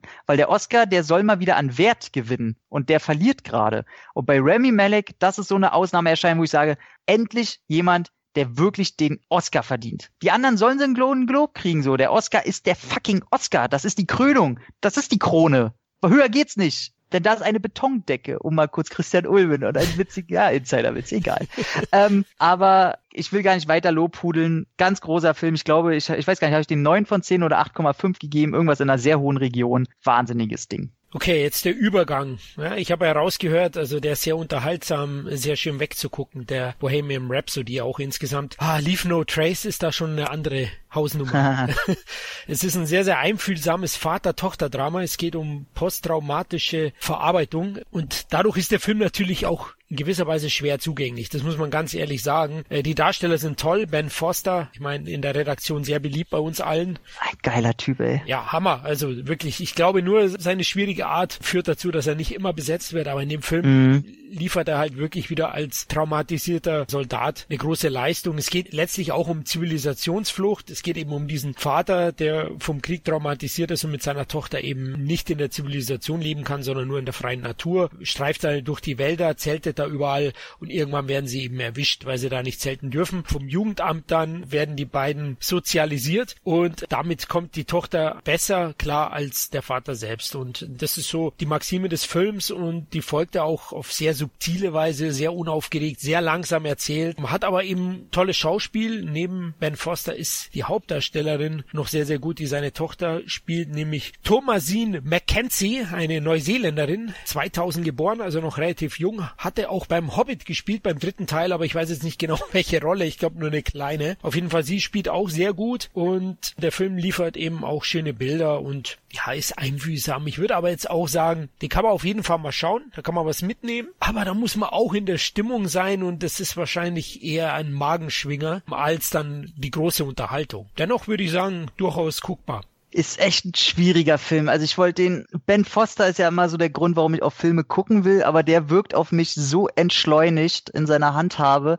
Ich weiß nicht, ob das ein Film ist, auf den ich so wirklich Bock habe. Ich habe so das Gefühl, dass das so eine Dauerlethargie ist, der der ausstrahlt und dann am Ende vielleicht noch so ein Dampfhammer bereithält, wo ich danach wieder denke, oh mein, mein Tag war vielleicht so schon nicht so gut und mein Gott, warum muss der mir jetzt noch mehr zufügen? Ähm, ja, in die in die Richtung geht's natürlich. Also entschleunigt trifft's auch sehr sehr gut. Man kann es fast schon sperrig nennen. Also okay, also, das ist schon eher Arthouse-Kino. Ja, wenn du den Film siehst, weißt du auch, warum der kein großer Erfolg ist. Aber er ist einfach gut gespielt und hat schöne Bilder. Also wenn man mal Lust auf sowas hat und auch mal ein bisschen tiefer geht, ein bisschen vielschichtiger in die Charaktere. Ist quasi der Film, wenn sie Rambo im Wald in Ruhe gelassen hätten. so ungefähr, ja, dann würde er zelten. okay. so in etwa läuft. Vielleicht wird ja Rambo 5 in die Richtung gehen, schauen wir mal. Mhm, auf dem Pferd. okay, gut. Was habt ihr noch so für Magenschwinger geguckt? Polaroid ja. Das kam jetzt ab. Polaroid habe ich geguckt. Ja, äh, kann man eigentlich im Grunde, wer The Ring kennt, Filme wie The Ring und so weiter, der hat auch Polaroid gesehen, nur dass The Ring und so wirklich gruselig ist und Polaroid nicht. Also ein Mädel kriegt eine Kamera geschenkt und jeder, der damit fotografiert wird, ist des Todes. So, oh, oh, oh. und äh, handwerklich, optisch sehr gut, aber er kommt nicht in die Gänge. Es gibt fast keine Schockeffekte, noch nicht mal irgendwelche Jumpscares, irgendwie nichts. Am Ende zieht er so ein bisschen an, wenn das Ganze so ein bisschen aufgelöst wird, aber letzten Endes äh, lohnt sich jetzt nicht, äh, dafür ins Kino zu gehen. Ich habe gehört, ähm, der soll sehr, sehr arg zu dunkel sein. Ja, auch der Regisseur hat ja vorher einen Kurzfilm zu dem Thema gemacht und durfte den ja als Langfilm ins Kino bringen. Ich habe letztens ein sehr schönes äh, Zitat gelesen, oder Review, Fazit, wo einer meinte, der Film war als Kurzfilm schon zu lang. Kurzfilm hätte ausgereicht. Der Klefberg, wie der Regisseur heißt, er hat ja vorher äh, seinen Kurzfilm gemacht und durfte ihn jetzt sozusagen als Langfilm nochmal verfilmen. Und ich muss sagen, er ist zu lang. Also selbst wenn er nur 90 Minuten geht, es passiert auch nicht wirklich viel. Das hast du alles in anderen Filmen einfach schon besser gesehen. Das Finale ist okay, ja. Aber ich muss sagen, das ist wirklich so ein Film, den muss man wirklich, also wahrscheinlich viel besser als Slenderman, aber es ist ja auch kein Gütesiegel. Ich wollte gerade sagen, so mein Hamburger-Telefon ist gruseliger als Slenderman. ähm, uh, ich habe Angst vor Hamburger-Telefon. Ey, wenn der auf dich schnappend zukommt, wie so ein Pac-Man, ist das dir. Also genau, da ist es ja auch so, die machen, wenn die die fotografiert haben und so, wie man dann auch mit dem Foto umgeht, passiert ja dann quasi auch mit den realen Menschen. Ne? Wenn sie es zerreißen, zerreißt Richtig. der Mensch, wenn sie es in Feuer äh, setzen, Richtig, verbrennt ja. der. Also ich habe schon ein bisschen Bock auf die Szene, die man denn gelesen hat, wenn einer probiert, das Foto zu zerreißen. Ich sag mal, auf die Szene habe ich so ein bisschen Lust. Ja. Nee. Ich würde okay. wirklich nicht die Hoffnung nehmen irgendwie. Es ist nicht so toll gemacht. Außerdem hast du es in Hereditary, oder wie auch immer der Film hieß. Hereditary, hm? Ja, hast du das ja auch schon so ähnlich gehabt. Ach. Wenn okay. du erinnern kannst. Ja, klar. Mit diesem Feuer, mit diesem Kamin, glaube ich, was war das noch, wo sie das. Ja, ja, wo sie Kamin, wo sie das Buch reinschmeißen. Genau, wird. und das war dann auch wirklich auch noch besser. Also kann ich leider ja. nicht empfehlen, den Film. Wirklich das nicht. ist so, wir, wir stecken ja gerade horrormäßig eh wieder in so einer gefühlten 80er-Jahre-Welle, nur dass es keine Slasher sind, sondern diese Geistererscheinungen und Dämonen mhm. und irgendwelche Flüche. Ist ja schon seit zwei Jahren für mich tot, das Genre. Da kommen jetzt so diese Nachkömmlinge, die keinen mehr interessieren, wo irgendwelche Firmen probieren noch den letzten Groschen irgendwie rauszuquetschen. Ja, selbst Blumhouse weiß, dass man die Dinger mittlerweile eher auf Direct-to-DVD rausbringt und damit Geld macht. Aber ja gut, nee, klingt auch nicht interessant. Also mit dem Film kann ich glaube ich auch nicht so viel anfangen. Ich bin immer noch heiß auf die Nonne, die habe ich hier jetzt liegen. den muss ich unbedingt schauen. Ja, obwohl es viel, viel negative Stimmen auch von, von meinen Kollegen gibt, werde ich mich auf den freuen und ich glaube, der ist wahrscheinlich sogar besser als Polaroid und Slenderman. Also ich wollte, nie was, ich wollte nie was Gutes über diesen Film sagen, aber ja, du hast recht. Habe ich es wieder geschafft. ja, einen weiteren Film, den ich unbedingt sehen will, und da wollte ich dich, Tom, fragen, wer denn Class was für mich?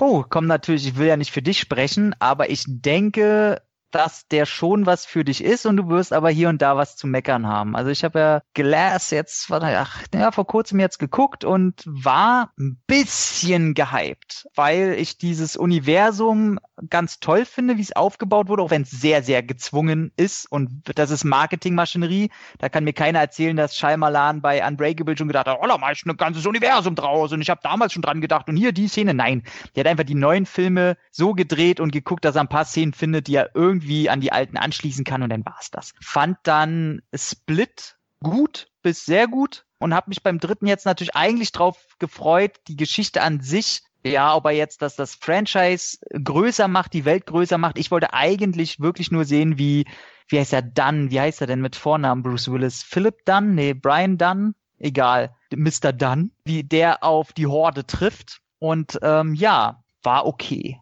Also da ist halt das Problem, dass er dauernd irgendwelche Thesen aufstellt und ich für mich das Gefühl habe, dass er irgendwie so ein Anti-Comic-Film sein will und zeigen will, dass Comic-Film auch anders kann. Und der Ansatz ist prinzipiell erstmal schon wahnsinnig gut, weil es mich ankotzt, dass Comic und Helden immer gleich inszeniert wird. Und da sollen jetzt Leute mir nicht mit einem Deadpool oder mit einem Logan kommen, so toll Logan auch ist, aber das ist dieselbe Kacke in grün, dieselbe gute Kacke. Bei Deadpool ist es dieselbe Kacke in grün. Und der ist dann halt schon ein bisschen anders. Leider, und das ist mein großer, großer Wunderpunkt bei dem Film, will er sich zum Ende hin doch immer mehr in dieses Comic-Korsett drücken weißt du, da, da gibt's dann die und die Bösewichte, die im Hintergrund sind und das und das ist dann doch wie in den Comics. Und ich sag jetzt schon, wenn der Film noch weitere zwei, drei Teile bekommt, dauert's halt auch nicht mehr lange, bis wir irgendwelche Laseraugen sehen oder Leute, die fliegen. Und im Grunde ist es dann, irgendwie läuft's dann doch wieder darauf hinaus, dass es dieselbe Kacke wird. Aber bei dem Film schafft er hier und da noch die Kurve und gerade James McAvoy, der rettet das so krass, weil er wirklich im Sekundentakt diesmal von Rolle zu Rolle springt. Und das andauernd, weil sie ihn immer mit so einer Lichtbeschallung befeuern. Immer wenn er anfängt, die Horde zu werden, dann kriegt er mal dieses Licht und die entscheiden quasi, mit welcher Person sie gerade reden wollen und das kommt dann wirklich eine Sekunde die Person, eine Sekunde die Person, dann wieder zurück zu der Person und der macht das krass. Also James McAvoy wäre vielleicht ein Oscar-Kandidat gewesen. Bruce Willis muss man wieder sagen, selbst wenn er Türen öffnet, ist der gelangweilt. Also wirklich. Also ich habe noch nie gesehen, dass jemand so gelangweilt sitzen kann, laufen kann, so gelangweilt Liebe zu seinem Sohn zeigen kann. Also der hat, der Mann hat keinen Bock mehr. Der ist schon scheintot, der hat schon seinen Zettel am C. Der hat, ganz ehrlich. Also selbst bei so einem Film, weil ich hätte jetzt gesagt, bei so einem Film, da äh, strengt er sich wenigstens noch mal wieder ein bisschen an. Das ist ja auch eine Kinoproduktion. Sein Kumpel führt Regie. Ich denke mal, dass sie sich gut verstehen. Selbst da liefert er nicht mehr ab. Und das nee. muss ich dann sagen, das tut schon wirklich weh. Also ich muss auch sagen, dass ein Samuel L. Jackson ein bisschen gelangweilt wirkt aber ein Sam Jackson kann auch einfach gelangweilt ein geiler Motherfucker sein. Und das ist einfach seine, sein großes positives Plus, was der hat. Der hat einfach ein Grundcharisma, was, finde ich, ein Bruce Willis vor 10, 15 Jahren abgelegt hat. Und das merkt man ganz, ganz stark. Und dazu leider, leider der Showdown, der wirkt handwerklich einfach nicht gut. So als wenn Shyamalan nicht gut Action inszenieren kann. Ich habe sein After Earth habe ich auch nach 15 Minuten ausgemacht, daher kann ich das nicht so wissen, aber aus anderen Gründen. Und er kann keine Action inszenieren. Das wirkt nicht gut, das wirkt ein bisschen Uwe Bollig, womit ich Uwe Boll nicht runtermachen will, sondern generell ist einfach sein Problem, der weiß, was er will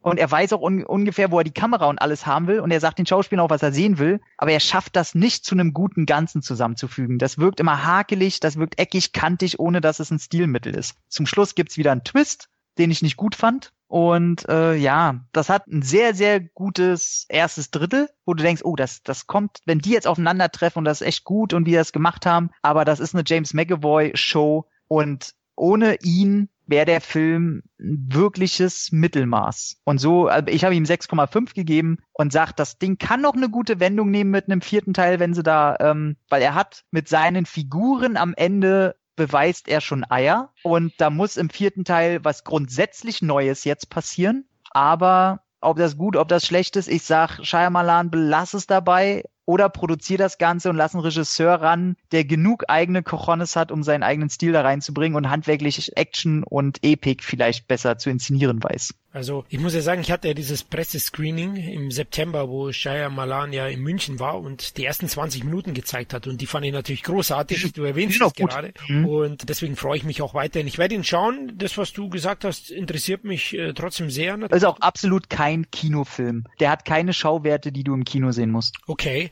Ja gut, Shia Malan hat ja in diesem Pressemeeting bei dem Interview gesagt, seine CGI, seine Action sind seine Dialoge. Das würde dazu versprechen, dass er dann nicht so viel Wert legt, vielleicht auf die Action, die nicht nicht ganz so gut inszenieren kann. Ähm, Willis heißt David Dunn, habe ich mal nachgeschaut. David Dunn. Und ja, von ihm erwarte ich auch mittlerweile nicht mehr allzu viel, aber McAvoy ist echt ein Viech. Nicht nur das Biest so, sondern mhm. auch als schauspielerisch.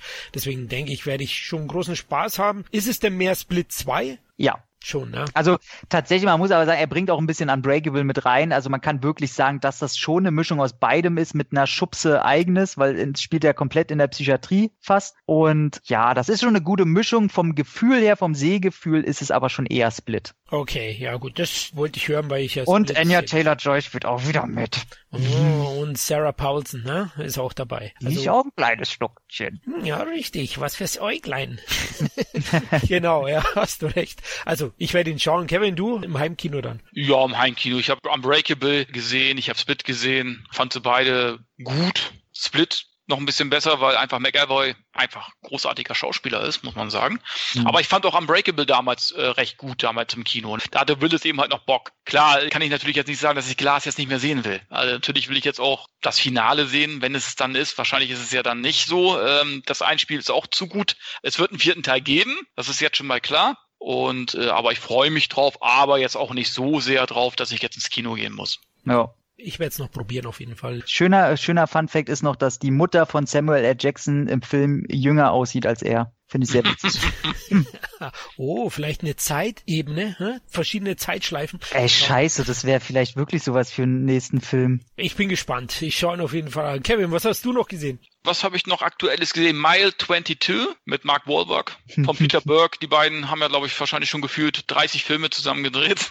Ja. Aber bis jetzt auch immer qualitativ gute Filme, muss ich sagen. Boston war gut, Deepwater Horizon. Aber es waren auch alles Filme, wo ich sagen muss, die haben vom Einspiel her haben die eigentlich immer enttäuscht, muss ich sagen. Ne? Also gerade Deepwater Horizon, der hat 100 Millionen gekostet und hat gerade mhm. mal, glaube ich, weltweit 110 oder so eingespielt. Trotzdem kommt die Kombination immer wieder zustande, weil die beiden sich wahrscheinlich sehr gut verstehen und weil man denen wahrscheinlich immer wieder das nötige Budget gibt oder vielleicht spielen die Filme auch irgendwie auch weltweit immer noch genug ein. Ich keine Ahnung, was die Kinoeinspielergebnisse angeht kann ich es nicht ganz nachvollziehen, wobei Lone Survivor sehr erfolgreich war. Mhm. Das war, glaube ich, der erfolgreichste Film äh, der beiden. Ja. Aber wie gesagt, Mile 22 ist ein bisschen verworren am Anfang, die ersten 20, 30 Minuten. Ich bin auch nicht so der, dieser Agentenfilm-Freak, wo du dann siehst, weißt du, da kommt eine äh, Nahaufnahme, dann kommt wieder Kamera von oben, dann kommt wieder Satellitenaufnahme, dann kommt wieder Kamera, dann kommt wieder Echtzeit. Also immer dieses, um ja, das Ganze, ja. Diesen, dokumentarischen äh, Touch. Ja, diesen Touch und das bin ich kein Fan von. Aber ich muss sagen, so die letzten 40, 50 Minuten ist schon eine, eine einzige Verfolgungsjagd mit viel Action, viel Geballere, bisschen schnell geschnitten, muss ich sagen, teilweise. Habe ich ein bisschen genervt. Bin ich von Peter Burke ein bisschen was anderes gewohnt. Aber er ist schon recht unterhaltsam, weil der einfach, äh, ja, wie gesagt, die letzte 50, 60 Minuten ist eigentlich eine einzige Verfolgungsjagd, muss man sagen. Und ähm, macht schon Spaß. Auch das Ende macht Lust auf mehr. Trotz alledem muss ich sagen, insgesamt war ich mehr enttäuscht als überrascht. Ja, ich fand den ja äh, große Scheiße. Mhm ich bin ungefähr bei Kevin. Also ich, ich habe im Kino dann einigermaßen mich unterhalten gefühlt, aber, aber auch enttäuscht. Allein die Kombination muss was ganz anderes äh, hinlegen. Vor allem der Film bringt ja handwerklich nicht alle Pferde auf, auf, auf die Aufs Straße. Podest. Aufs Podest, auf die Straße, ja, genau. Und das finde ich sehr, sehr schade. Also der Film wurde teilweise auch im Schnitt verkackt. Zudem ist, mhm. ja, Wahlbergs Charakter zweifelhaft. Mich hat's nicht so stark gestört, aber ich Freunde von mir oder auch eben Tom und, und andere äh, hat der Charakter oder Wahlberg in der Rolle regelrecht genervt. Das war bei mir nicht ganz so tragisch, aber mich hat eher das Handwerkliche gestört. Der Schnitt war grausam. Ja. Storymäßig hat er auch nicht so viel hergegeben, ne? Also das muss man ja auch sagen. Er hat ihm halt, äh, fühlt sich so an, als wenn Peter Burke gesagt hat, du, du spielst jetzt mal keine Rolle, sondern dich selbst. Oh, also ich bin ja ein Wahlberg-Fan und ich mag du, ihn auch. Ey, filmisch sage ich komplett gar nichts. Ich mag den als Alpha-Tier in den Film ungemein. Ich kaufe mir viele von seinen Filmen. Ich gucke mir auch immer sehr, sehr viele äh, Talkshows an aus England oder Amerika und dann immer, wenn der zu Gast ist, ist das so ein unsympathisches Arschloch. Ja, ist das so? Mm. Kommt dann auch immer ganz gerne so angetrunken oder besoffen und äh, ich sag mal, es gibt ja Mickey Rourke als Speerspitze des schlechten Benehmens aber der, äh, ich sag mal, der ist im guten Mittelfeld. Also da kommt schon manchmal, wo ich mir denke, Alter, halt mal, halt mal lieber ein bisschen deine Klappe so. Ist er der Klaus Kinski Amerikas? Nee, so gar nicht. Er hat, er hat einfach so, so sehr extrem dieses, er kommt, glaube ich, aus, was ist Detroit, ne? Der kommt aus Boston, glaube ich. Boston, Boston, Boston, so rum. Und du merkst halt, dass der auf jeden Fall aufgewachsen ist in so einer harten Gegend und diesen leicht assigen Arbeitertyp, der halt knallhart ist, den kann er nicht ganz ablegen. Und du merkst auch, wie er sich da, so ein bisschen dieses Hollywood will er gar nicht irgendwie an sich ranlassen, was so ein bisschen dazu führt, dass er sehr überheblich wirkt und sehr so dieses, diese Attitüde, mach mich an und du kriegst auf die Fresse. Eigentlich muss ich sagen, ich habe noch nie so einen richtig schlechten Film von ihm gesehen. Und ich habe auch viele Filme von ihm. Mhm. Auch Komödien mag ich gerne. Ich mag äh, Kann er gut. die Daddy's Home Filme, ich mag äh, die Ted Filme, ich mag ihn aber auch in Actionrollen, ne? Vier mal, Brüder ist genial. Vier Brüder, Boston war gut, Kontraband war, war mittelmäßig, aber selbst die mittelmäßigen sind noch gut. Ja. Ne? Also eigentlich habe ich noch nie einen richtig schlechten Film von ihm gesehen. Muss, müsste ich jetzt wirklich überlegen. Ja, ne? Muss ich tatsächlich auch überlegen. Aber äh, dann gucke ich mir natürlich auch keine Interviews von ihm an. Sonst könnte ich, das es spielt vielleicht in meinem kleinen Hirn, bleibt das dann vielleicht gespeichert, dass ich die Filme dann nicht mehr so gut finde. Ich, ich finde es ja fast sympathisch, was der Tom Rüber gebracht hat, dass, er, dass er da mal muss, ein bisschen Wind reinbringt. Ich bin da auch gar nicht so, dass ich, ich glaube, würde ich den sehen, würde ich dem äh, ich würde liebend gern mit ihm reden und mich überzeugen, dass er doch ein cooler Typ ist. Vielleicht bin ich dann auch einfach super Einfluss, habe auch vielleicht die falschen Sendungen gesehen, weißt du? Ich will auch gar nicht, also es ist noch nicht so weit, dass ich mir ein komplettes Bild über ihn einbilde oder machen will. Nicht so jetzt so, so Christian Bale ist dann manchmal schon ein bisschen schwieriger. Ja. Aber ja, ich wollte ihn gar nicht niedermachen. Ist schon gut, was er macht. Ist halt auch ein Arbeitstier, ne? Kann man nichts gegen sagen. Ja, also ich liebe ja auch Shooter von ihm. Bleihaltig war es auch im Polar, oder? Äh, ich wollte eigentlich meine Kinofilme erst abhandeln und dann zu meinen Direct-to-Dinger. Deswegen kommt jetzt der große Knaller, oder der wahrscheinlich am sehnlichst erwartetsten, aber da knallt es natürlich auch. Alita Battle Angel. Das große, jeweils laut Marketing herbeigeführte große Comeback von James Cameron und John Landau. Finde ich wahnsinnig witzig, dass bei den Einladungen, auch die wir bekommen haben für die Presse und so weiter, da steht halt wirklich auch der neue Film von James Cameron und John Landau. Und nur auf dem Plakat steht dann Robert Rodriguez Battle Angel. Fand ich sehr witzig. Hab den jetzt geguckt. Ich durfte den in 3D gucken und äh, im IMAX, im Original. Und ich hatte ja nicht so richtig Bock drauf, ne? Ich, weiß nicht, ich bin nicht der größte Fan von Robert Rodriguez, hab letzten Mal geguckt, was der alles gemacht hat. Find's irgendwie ein bisschen komisch, weil tatsächlich 50-50 bei mir. Ich finde 50% richtig geil und 50% richtig Rotze. Und es sind aber tatsächlich eher die neueren Filme, die, die ich alle nicht leiden kann. Also Sin City ist in meinen Augen der letzte gute, den er gemacht hat. Und ja, was soll man sagen? Der Trailer war große Scheiße in meinen Augen. Und Ghost in the Shell Real Make war für mich noch okay, und das geht ja in dieselbe Ecke. Hier wurde ja auch jetzt ein Anime oder ein, ein äh, Manga verfilmt. Ich weiß gar doch, ein Anime-Film gibt's davon schon auch. Ich glaube von Anfang der 90er. Die DVD ist relativ teuer, das weiß ich noch. Und ja, jetzt wurde das Ding verfilmt. James Cameron hatte das Drehbuch schon fertig geschrieben. Der hatte sich mit Robert Rodriguez unterhalten und irgendwann hat er gesagt, sag mal, ich habe so hier mit meinen blauen Schlümpfen zu tun und mit meinen Unterwasser-Dokumentationen und weiß ich was. Willst du das Ding nicht machen? Das ist doch eher was für dich. Da ist er, hat er dann gesagt, ja, na klar, mache ich sofort. Und jetzt haben wir wir Alita Battle Angel. Ist nicht so schlimm wie erwartet. Ich kann Entwarnung geben. Es gibt viel Gutes, es gibt so manches Schlechtes. Und wo fange ich an? Kurze Story. Irgendwo in der Zukunft im Jahr Schlag mich tot, 50.000, 80.000, 5.000, irgendwie richtig weit am Arsch der Heide, weit weg. Und Christoph Walz ist ein Doktor für, ich sag mal, Symbionten zwischen halt Robotern und Menschen. Der baut halt Roboterteile an Menschen ran und probiert das zu reparieren, ist ein Gutmensch vor dem Herrn. Und der sucht immer neue Teile auf Schrottplätzen. Da findet er den Oberkörper samt Kopf von der titelgebenden Alita und gibt ihr einen Körper den er damals eigentlich für seine Tochter, die gestorben ist, gemacht hatte und gibt ihr auch den Namen der Tochter namens Alita. Diese erwacht ohne Gedanken, ohne irgendwas und ist erstmal, geht naiv, sympathisch, lieb durch die Welt, bis sie rausfindet, wer sie eigentlich ist, was sie eigentlich ist und ab dem Moment ist die Kacke am Dampfen und sogenannte Bounty Hunter, Cyborg Bounty Hunter, irgendwie sowas, jagen sie, man findet raus, dass irgendwie nachts auch andere getötet werden und alles hängt irgendwie miteinander zusammen und auf einmal ist sie im Kampf gegen irgendwelche Symbiontenwesen, gegen Cyborgs und es gibt eine große, große ähm, Verschwörung natürlich wieder. Die Welt ist auch in zwei Teile geteilt. Es gibt die Oberschicht, die man nie im Film sieht. Man weiß nur, da oben leben die Guten, unten, wo der Dreck auch hingeschmissen wird, da leben natürlich die sozial schwacheren Leute und alle wollen nur nach oben und nebenbei gibt's noch so einen komischen Volkssport, so eine Art Cyber-Rollerball und der absolute Meister darf denn oben in der Oberwelt leben. Das ist keine gute Mischung, so dass äh, hier wird ein bisschen reingeführt, das wird hier ein bisschen reingeführt und der Fokus liegt nie so wirklich auf irgendeiner Geschichte von den ganzen, die da zusammengefügt wird. Das fand ich ein bisschen schade. Ich hätte gern was von der Oberwelt gesehen. Ich hätte von diesem Rollerball, wenn das da so wichtig ist in dieser Welt, dann hätte ich gerne mehr gesehen als eben diese zwei Matches, die dann schnell in die Story reingequetscht werden, wo man denkt, okay, das ist ein Massensport, hätten sie auch irgendwie den ganzen Film darauf auslegen können, wenn das eben das die wichtige Tür ist, um nach oben zu kommen. Aber nein, man sieht dann eher, wie nachts durch die Straßen geschlichen wird und ein paar Dinge will ich halt nicht spoilen, aber es kommt halt dann zu den Kämpfen mit den erwähnten Gegnern und ja, das ist alles so storytechnisch, ist das alles nicht so gelungen. Das ist wieder dieses Rodriguez-Problem. Nach wirklich einer Minute hat man schon die Szene, dass Alita aufwacht, Christoph Waltz sie schon gefunden hatte auf dem Schrottplatz und äh, sie den Körper schon hat und Einführung in die Welt, in den Charakter des Christoph Waltz als Dr. Dyson Ido,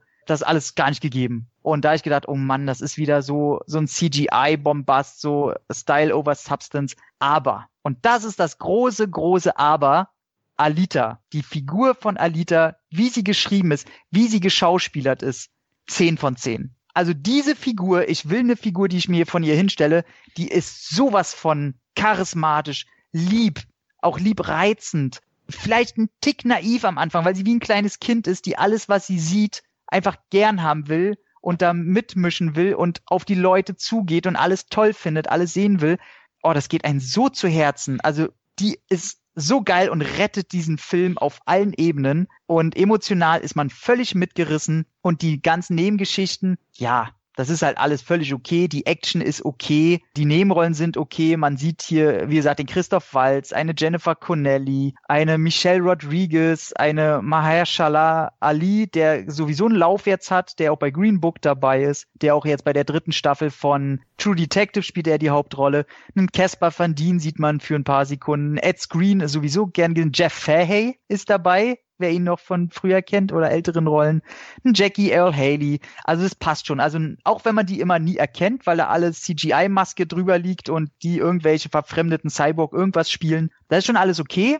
Aber mir fehlt so, und das ist eben das, was es bei einem James Cameron nicht gegeben hätte, wäre die Figur der Alita nicht dabei die ganzen Nebenfiguren, die Action, alles, was da passiert, das ist so ein bisschen substanzlos. Und ohne die Hauptfigur würde das nicht so interessieren und wäre auch nicht so besonders charismatisch. Aber eben durch die Hauptfigur, ich weiß auch nicht, wie der auf Deutsch funktionieren soll, weil die Dame, die das in der Hauptrolle macht, die synchronisiert das oder spricht das so nuancenreich.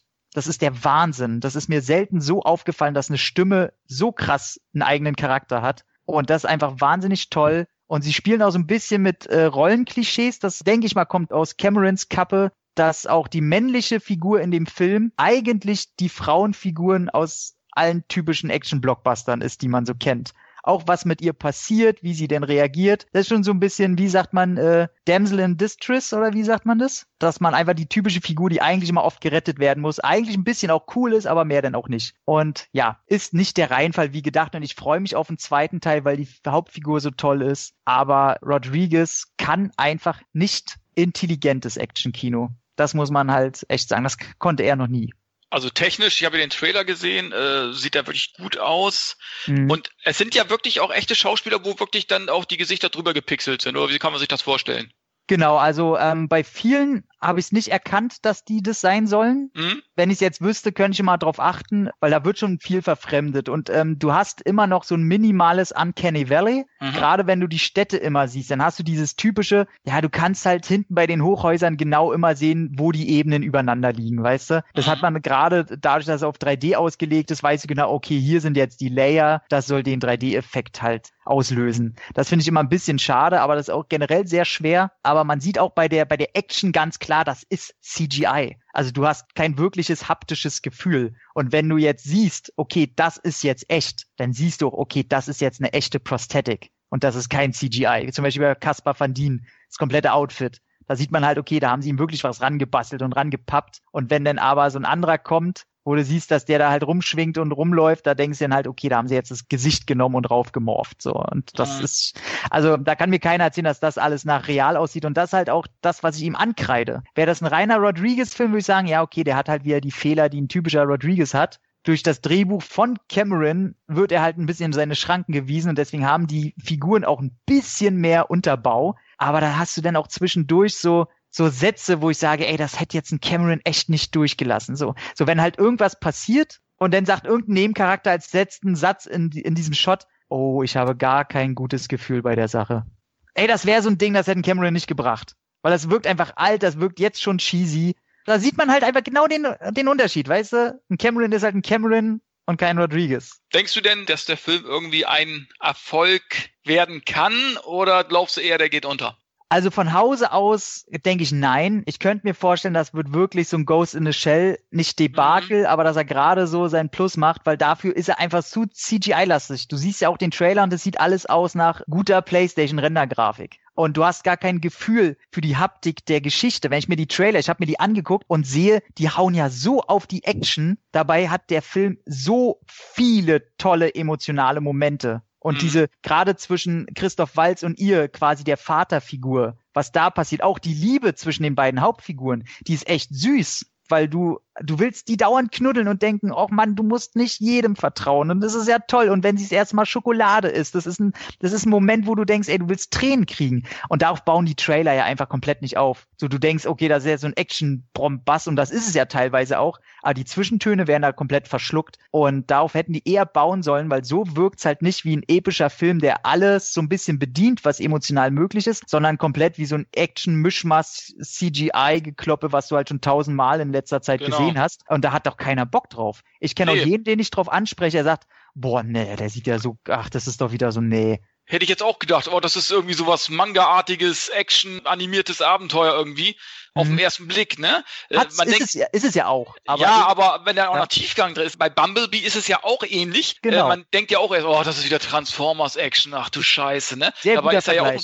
Ja, genau. Ja, ist genau so. Also die Figur mhm. tatsächlich, die rührt dich zu Tränen, die ist toll ich habe am Anfang die ersten zehn Minuten dachte ich auch so, oh nee. Und dann fängt halt diese Figur an zu reden und mit ihr zu interagieren auch, mit ihrer Umwelt. Und da sind so viele Kleinigkeiten bei, wenn sie so einen Hund das erste Mal trifft und so. Und du denkst dir, oh Gott, es ist, es ist wie halt ein Menschen, den du siehst und denkst dir, das ist so der ultimative Mensch, wie du willst, dass Menschen sind. Mhm. Einfach nur toll, zuvorkommt, lieblich, nie was Böses im Hinterkopf, einfach schön. Aber wenn das Marketing halt das nicht rauskristallisiert, die, die Poster sind auch einfach so mega lustlos, wie er tausend Fressen raufgepappt, sie in einer Heldenpose, einfach langweilige Scheiße. Also das Marketing versagt da an allen Ecken und Kanten. Und ich glaube, der kann Erfolg werden, wenn halt das Medienecho sagt, guckt euch den an. Die Hauptfigur ist toll vielleicht. Der Score ist, ich glaube, den, den kann man sich auch so zulegen. Der ist sehr episch. Ja, ein paar Einzelmomente sind toll, aber ähm, ja, so ein 7,5, sage ich mal. Wäre ein Siemer-Film, durch sie ist es eine starke 7,5. Ist auch komplett auf Fortsetzung ausgelegt. Also der letzte Shot ist eigentlich genau der, wo du dann denkst, ey, nee, oder? Jetzt ist der vorbei. Ist nicht euer Ernst. wo du denkst, okay, jetzt gibt's richtig auf die Fresse, Junge. So, wenn du rauskriegst, wer der Bösewicht ist und was er von sich hält und er sie halt mega unterschätzt hat und was dann denkt sie, okay, Baby, jetzt kriegst du mal einen Arsch voll. Jetzt wird er mit dem Klammerbeutel mal richtig gepudert, deine Fresse. Und genau in dem Moment ist er halt vorbei. Und dann kommt der schlimmste Moment, warum er bei mir bei Letterbox keine vier Sterne bekommen hat, weil ich halt so wirklich mit der Hauptperson so viel Spaß hatte. Die Credits kommen, du hattest am Schluss diesen kleinen epischen Moment, wo du denkst, oh, jetzt, jetzt gibt's Bloodsport, Baby. Nee, dann kommt die Credits und es kommt der seelenloseste, dünnsches, verursachendste Popsong, den du rüberlegen kannst. Ey, wo ich gedacht habe, Robert Rodriguez, du negativer Scheißficker. Leg da einen epischen Score drunter, dass du deinem Machwerk auch eine Epik verleihen willst und nicht diese Scheiße. Da kommt dann wirklich so dieses, ist nicht der Text, aber kannst dir vorstellen, so, We are here for the world. Sowas. Weißt du? Mm. So eine Kacke kommt dann auf einmal und du denkst, Alter, fickt euch alle. Ist eigentlich ein guter Film gewesen, aber ihr, ihr wollt's noch mal wissen jetzt. Michael Jackson mit Heal the World. Ey, das, das wäre noch was Gutes gewesen. Okay. Aber ich bin trotzdem überrascht, dass du ihn so positiv siehst, weil wir hatten ja vorher schon über den Film immer wieder mal gesprochen und wir haben ja alle wenig Hoffnung gehabt, weil die Trailer sind so nichts sagen, so. Sind so kacke, wirklich. Kacke. Ich habe mir die gestern alle drei angeguckt, die veröffentlicht wurden. Die sind alle scheiße. Ja, ich glaube, das wird ihm auch zum Verhängnis. Also ich glaube auch, dass es kein Hit wird, weil so in meinem Umfeld, da sind schon viele Kinofans und hey, kaum einer redet, oh, ich bin geil auf dem Film, ich will ihn unbedingt sehen und der startet ja auch schon in zwei Wochen. Also 14. Februar. Hm. Ja, also es wird wird schwer, dann da noch einen Hype zu entstehen lassen. Weißt du, wie viel Budget der hatte? Ich habe gelesen, es wird von 200 Millionen gemunkelt. ja, 200 Millionen, Baby. Also muss er ja schon mindestens 400 einspielen weltweit, mindestens. Ja dass er sich überhaupt rechnet. Da zweifle ich jetzt erstmal dran. Wird er nicht hinkriegen. Ja, ich vermute auch nicht. Also das wird schon sehr schwer, aber er ist jetzt auf meinem Radar dank Tom. Also mal schauen, wenn es sich ergibt, gehe ich vielleicht rein. Ich bin jetzt nicht der ganz große Fan. Ich fand ja zum Beispiel Ghost in the Shell, den ich endlich mal nachgeholt habe, gar nicht mal schlecht. Ich fand den eigentlich ganz gut. Ja. Und ja. schade eigentlich, dass er gefloppt ist. Vielleicht ist es auch im Kino die Zeit noch nicht reif für solche Filme. Ich bin mir da nicht so sicher. Manga im Westen läuft ja irgendwie nicht. Genau. Also ich glaube, die könnten eigentlich so groß sein wie diese Disney Real Makes, weil es ja das ist ja im Grunde dasselbe in Grün oder in Gelb, um mal rassistisch zu werden.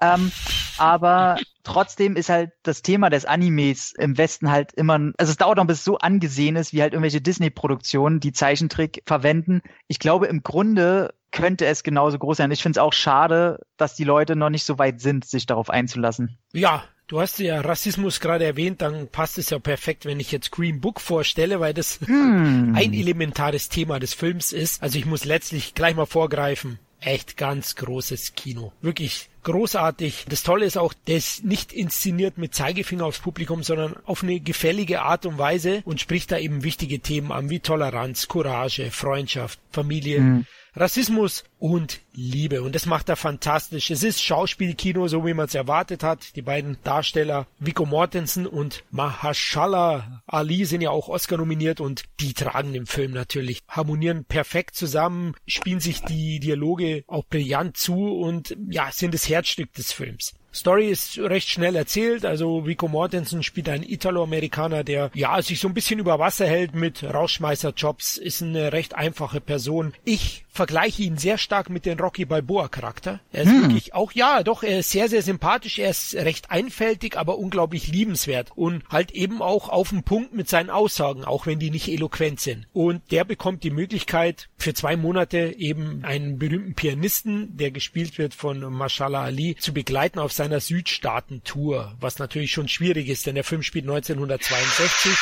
Puh.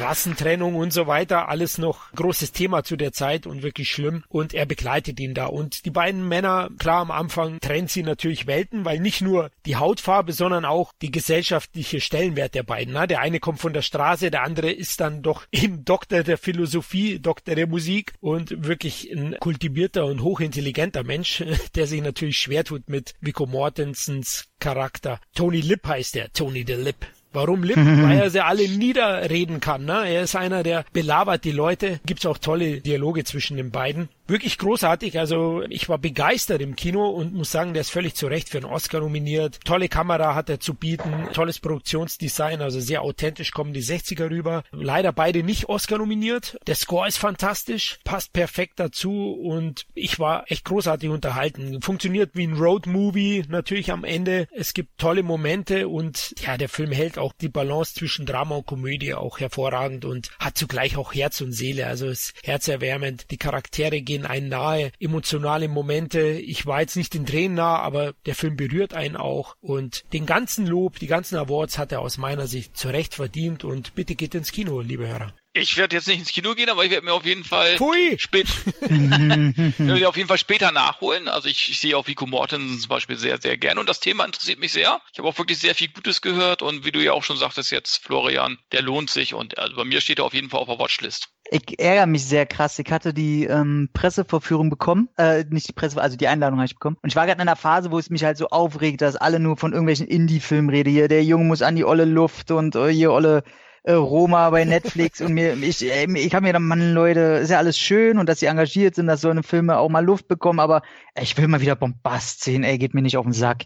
Und dann habe ich die Einladung bekommen, als ich so Green Book. Wir, Viggy, Viggy, Vigo, Viggy Morten, Vigo Mortensen, der alte Rabauke, der es ja immer mal wieder schafft, so alle fünf Jahre mal ein Ding rauszubringen. Zuerst kommt er mit Herr der Ringe um der Ecke, dann erfährt man, dass er früher tausende Filme auch schon gemacht hat, dann kommt er auf einmal mit seinen tödlichen Versprechen, mit seinen Eastern Promises und du denkst, ah krass, und dann mit seinen hier History of Violence und auf einmal kommt er jetzt wieder um der Ecke und der schafft es immer mal wieder alle paar Jahre so ein Ding, äh, sich in die Öffentlichkeit zu spielen mit irgendwelchen großartigen Projekten. Und dann sehe ich aber, und hier Mahershala äh, Ali ist ja sowieso ein geiler Typ vor dem Herrn. Ich liebe den spätestens seit seine Nebenrolle in Luke Cage. Wenn man den im Original sich mal anhört, ist eine Stimme, eine Präsenz, großer, großer Typ versinnbildlicht gesprochen und sehe dann aber das Plakat und da sehe ich einfach nur oh, Green Book und dann sehe ich da zwei Leute in so einem alten Buick sitzen oder was das ist. Boah, ne. Und dann sehe ich, okay, er ist Chauffeur, er ist, er ist so ein Sprecher, Jazzlegende, Blues-Pianist, was auch immer.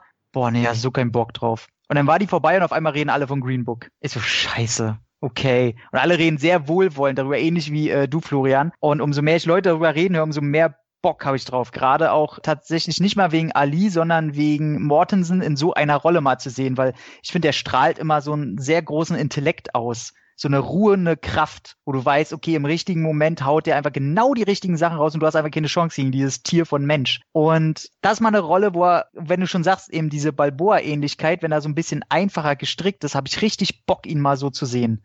Und ja, deswegen, also ich probiere den auf jeden Fall im Kino zu sehen und finde es toll, dass der anscheinend wirklich nicht nur gut ist, sondern sehr gut. Ja, vor allem, ich habe schon viel erwartet, aber echt, die Erwartung hat er übertroffen am Ende. Also, äh, wisst ihr, was, was das Screenbook ist? Hm, ist es nicht, wo man sich einträgt? Nein, das ist ein Reiseführer für Schwarze durch die Südstaaten, wo sie absteigen können, ohne verhaftet mm. oder Ärger zu bekommen. Da sind dann Etablissements drin, wo eben Schwarze übernachten können, denn die beiden übernachten teilweise dann auch in gewissen Bundesstaaten getrennt. Also zu der Zeit war das so. Das ist das Green Book. Okay. Aber echt super. Der Regisseur ist noch recht interessant. Peter Farrelly von den Farrelly Brothers, Kevin. Ach Mensch, dumm echt? und dümmer? Ja, Mann, verrückt nach Mary, Kingpin. Auf die DVD warte ich heute noch, verdammt nochmal. Kingpin ist geil. Ja. Ey, Kingpin, ey. Kingpin ist einfach nur Wahnsinn. Ja, das ist der Anti-Lebowski, ja. ja wirklich. Bill Murray.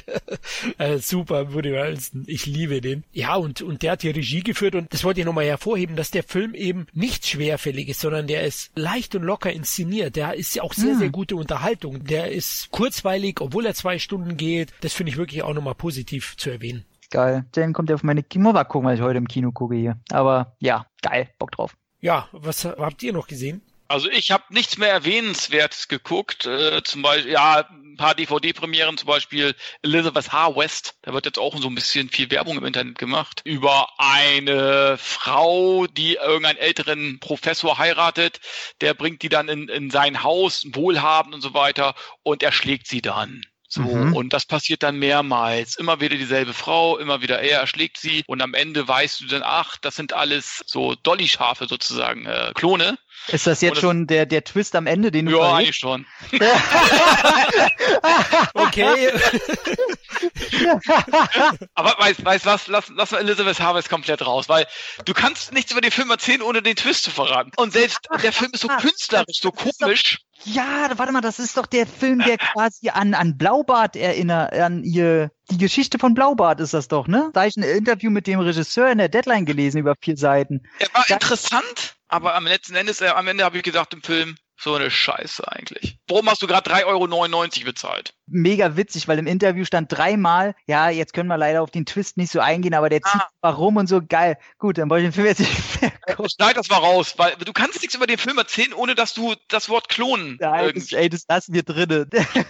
und dann habe ich noch äh, Pastewka Staffel 9 gesehen auf Prime. Video und ich muss sagen, war genauso gut wie die Staffel 8. Ähm, ich weiß nicht, die Leute, die Pastewka jetzt gerne sehen, äh, muss man natürlich auch mögen, den Humor. Und Staffel 8 war ja schon mehr so eine Dramödie, also hat sich ja schon deutlich von den Vorgängerstaffeln abgekanzelt und äh, muss sagen, Teil 9 führt das richtig gut weiter. Er bringt sich dann in Situationen, wo du wirklich denkst, scheiße, der kommt da nie wieder raus hat auch so teils schon was Psychopathisches an sich bei ihm, aber trotzdem geil. Also wer Pastewka mag und wer ihn ein bisschen anders mag, als eben halt zu seinen Anfängen, dem sei äh, auch die neunte Staffel von Pastewka, was ja jetzt auch mittlerweile eine Amazon-Originalserie ist, dem sei das als ans Herz gelegt. Also mir hat's wirklich gut gefallen. Auch ich freue mich, also teils Staffel 10 könnte es eigentlich nicht mehr geben, wenn man sich das Ende von Staffel 9 anguckt. Aber es, ich würde mich auf eine Staffel 10 trotzdem freuen. Vorsicht, jetzt sind wir wieder im Spoilerbereich.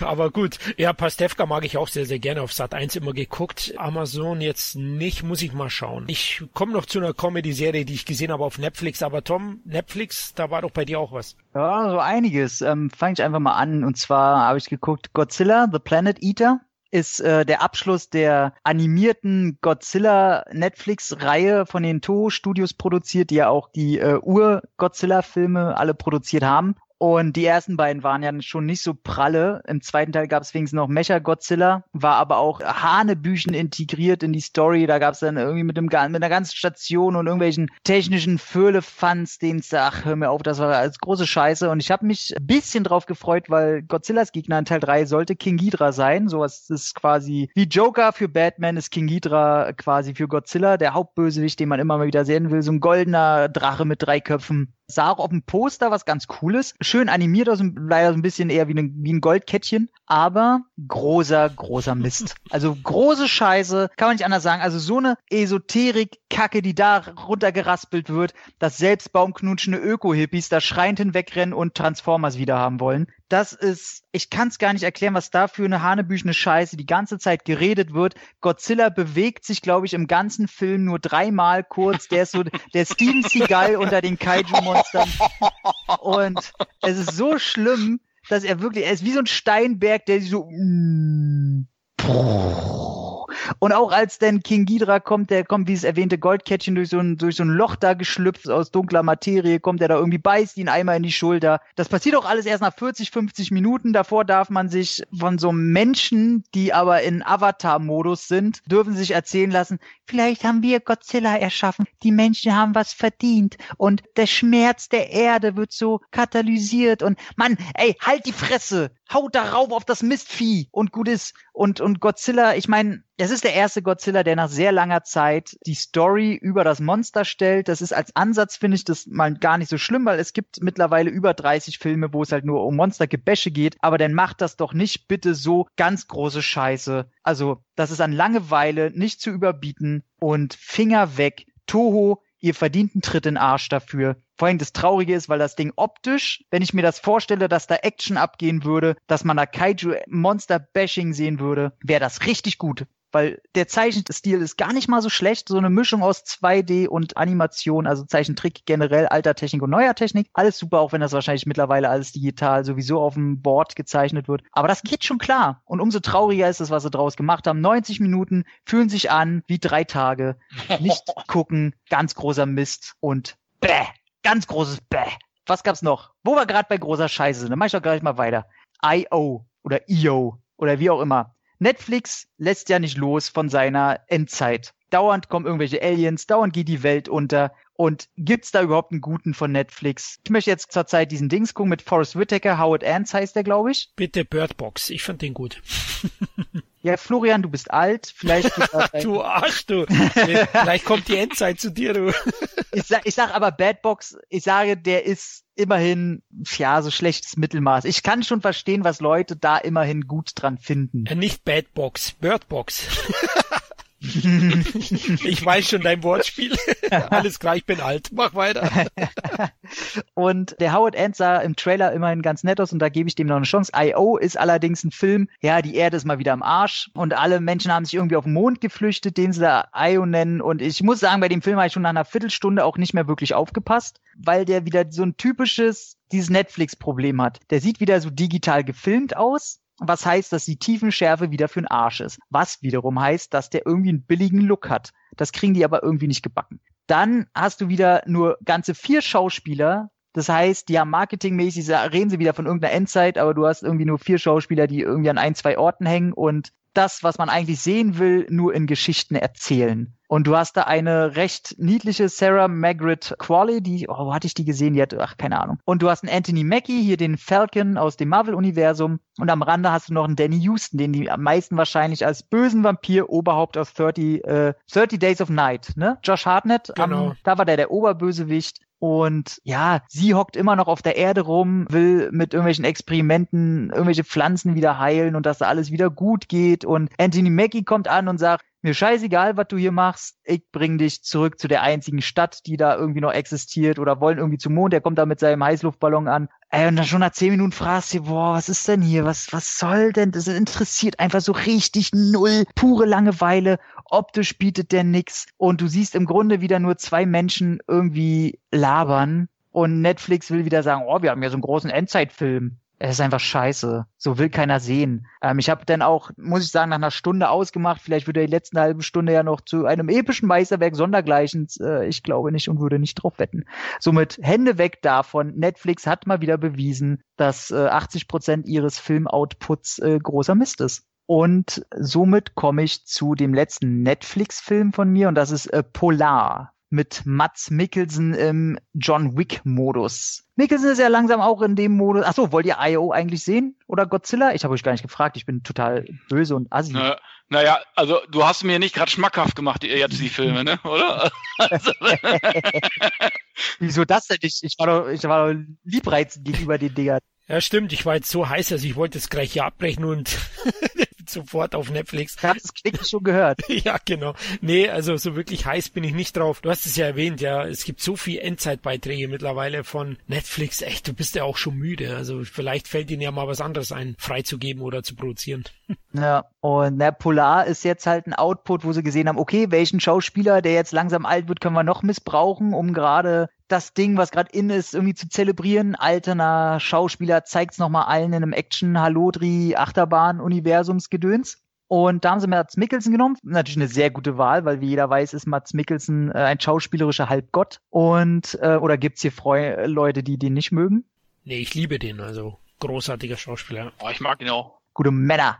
Und in dieser Welt ist es halt so, es gibt ähnlich wie bei John Wick gibt so eine Garde oder so eine Firma an Auftragskillern, Und die haben alle so ihre Eigenheiten. Recht großer Comic äh, Relief ist dabei, basiert auch auf einer Graphic Novel, das Ganze, wie auch schon damals Atomic Blonde, der auch ähnlich gelagert ist. Und da ist es aber Regel, sofern man 50 ist, wird man da mit einer großen Summe entschädigt und ist raus aus dem Spiel. Weil man will keine Killer mit Alzheimer. Man will keine, die vergessen und nachlassen, die nur Probleme machen. Und er sagt sich, ja, cool, ich habe nur noch äh, zwei Wochen, bin ich dabei, und er zieht sich halt zurück und kriegt halt mit, dass äh, auf einmal Kollegen umgebracht würden. Es wird am Anfang wird äh, es ist Johnny Knoxville, der da äh, irgendwie einen Typen spielen will, der nur kokst und nur äh, auf Weiberjagd ist und sonst irgendwas und der wird dann umgebracht. Und auf einmal heißt es, okay, ich bin aus dem Ruhestand und er soll noch einen Job übernehmen und er sagt aber, äh, nee, ich bin doch schon längst raus. Naja, und dann halt dieses typische Hin und Her und am Ende wird er gejagt. Und natürlich ist es dann so, dass er auch noch jemanden hat, in den er sich so ein bisschen, ich sag mal, auf emotionaler normaler Basis verguckt. Einen Menschen, den er gern bei sich hat, das ist Vanessa Hutchins, die man entweder aus Disney-Zeiten kennt, weil ist auch so ein Disney-Kind oder aus Spring Break, wo sie wie die anderen Mädels auch ein bisschen mehr von sich zeigt. Und wir haben noch den Matt Lucas dabei als Gangster-Boss. Das ist der kahlköpfige, komplett haarlose Typ aus äh, Little Britain.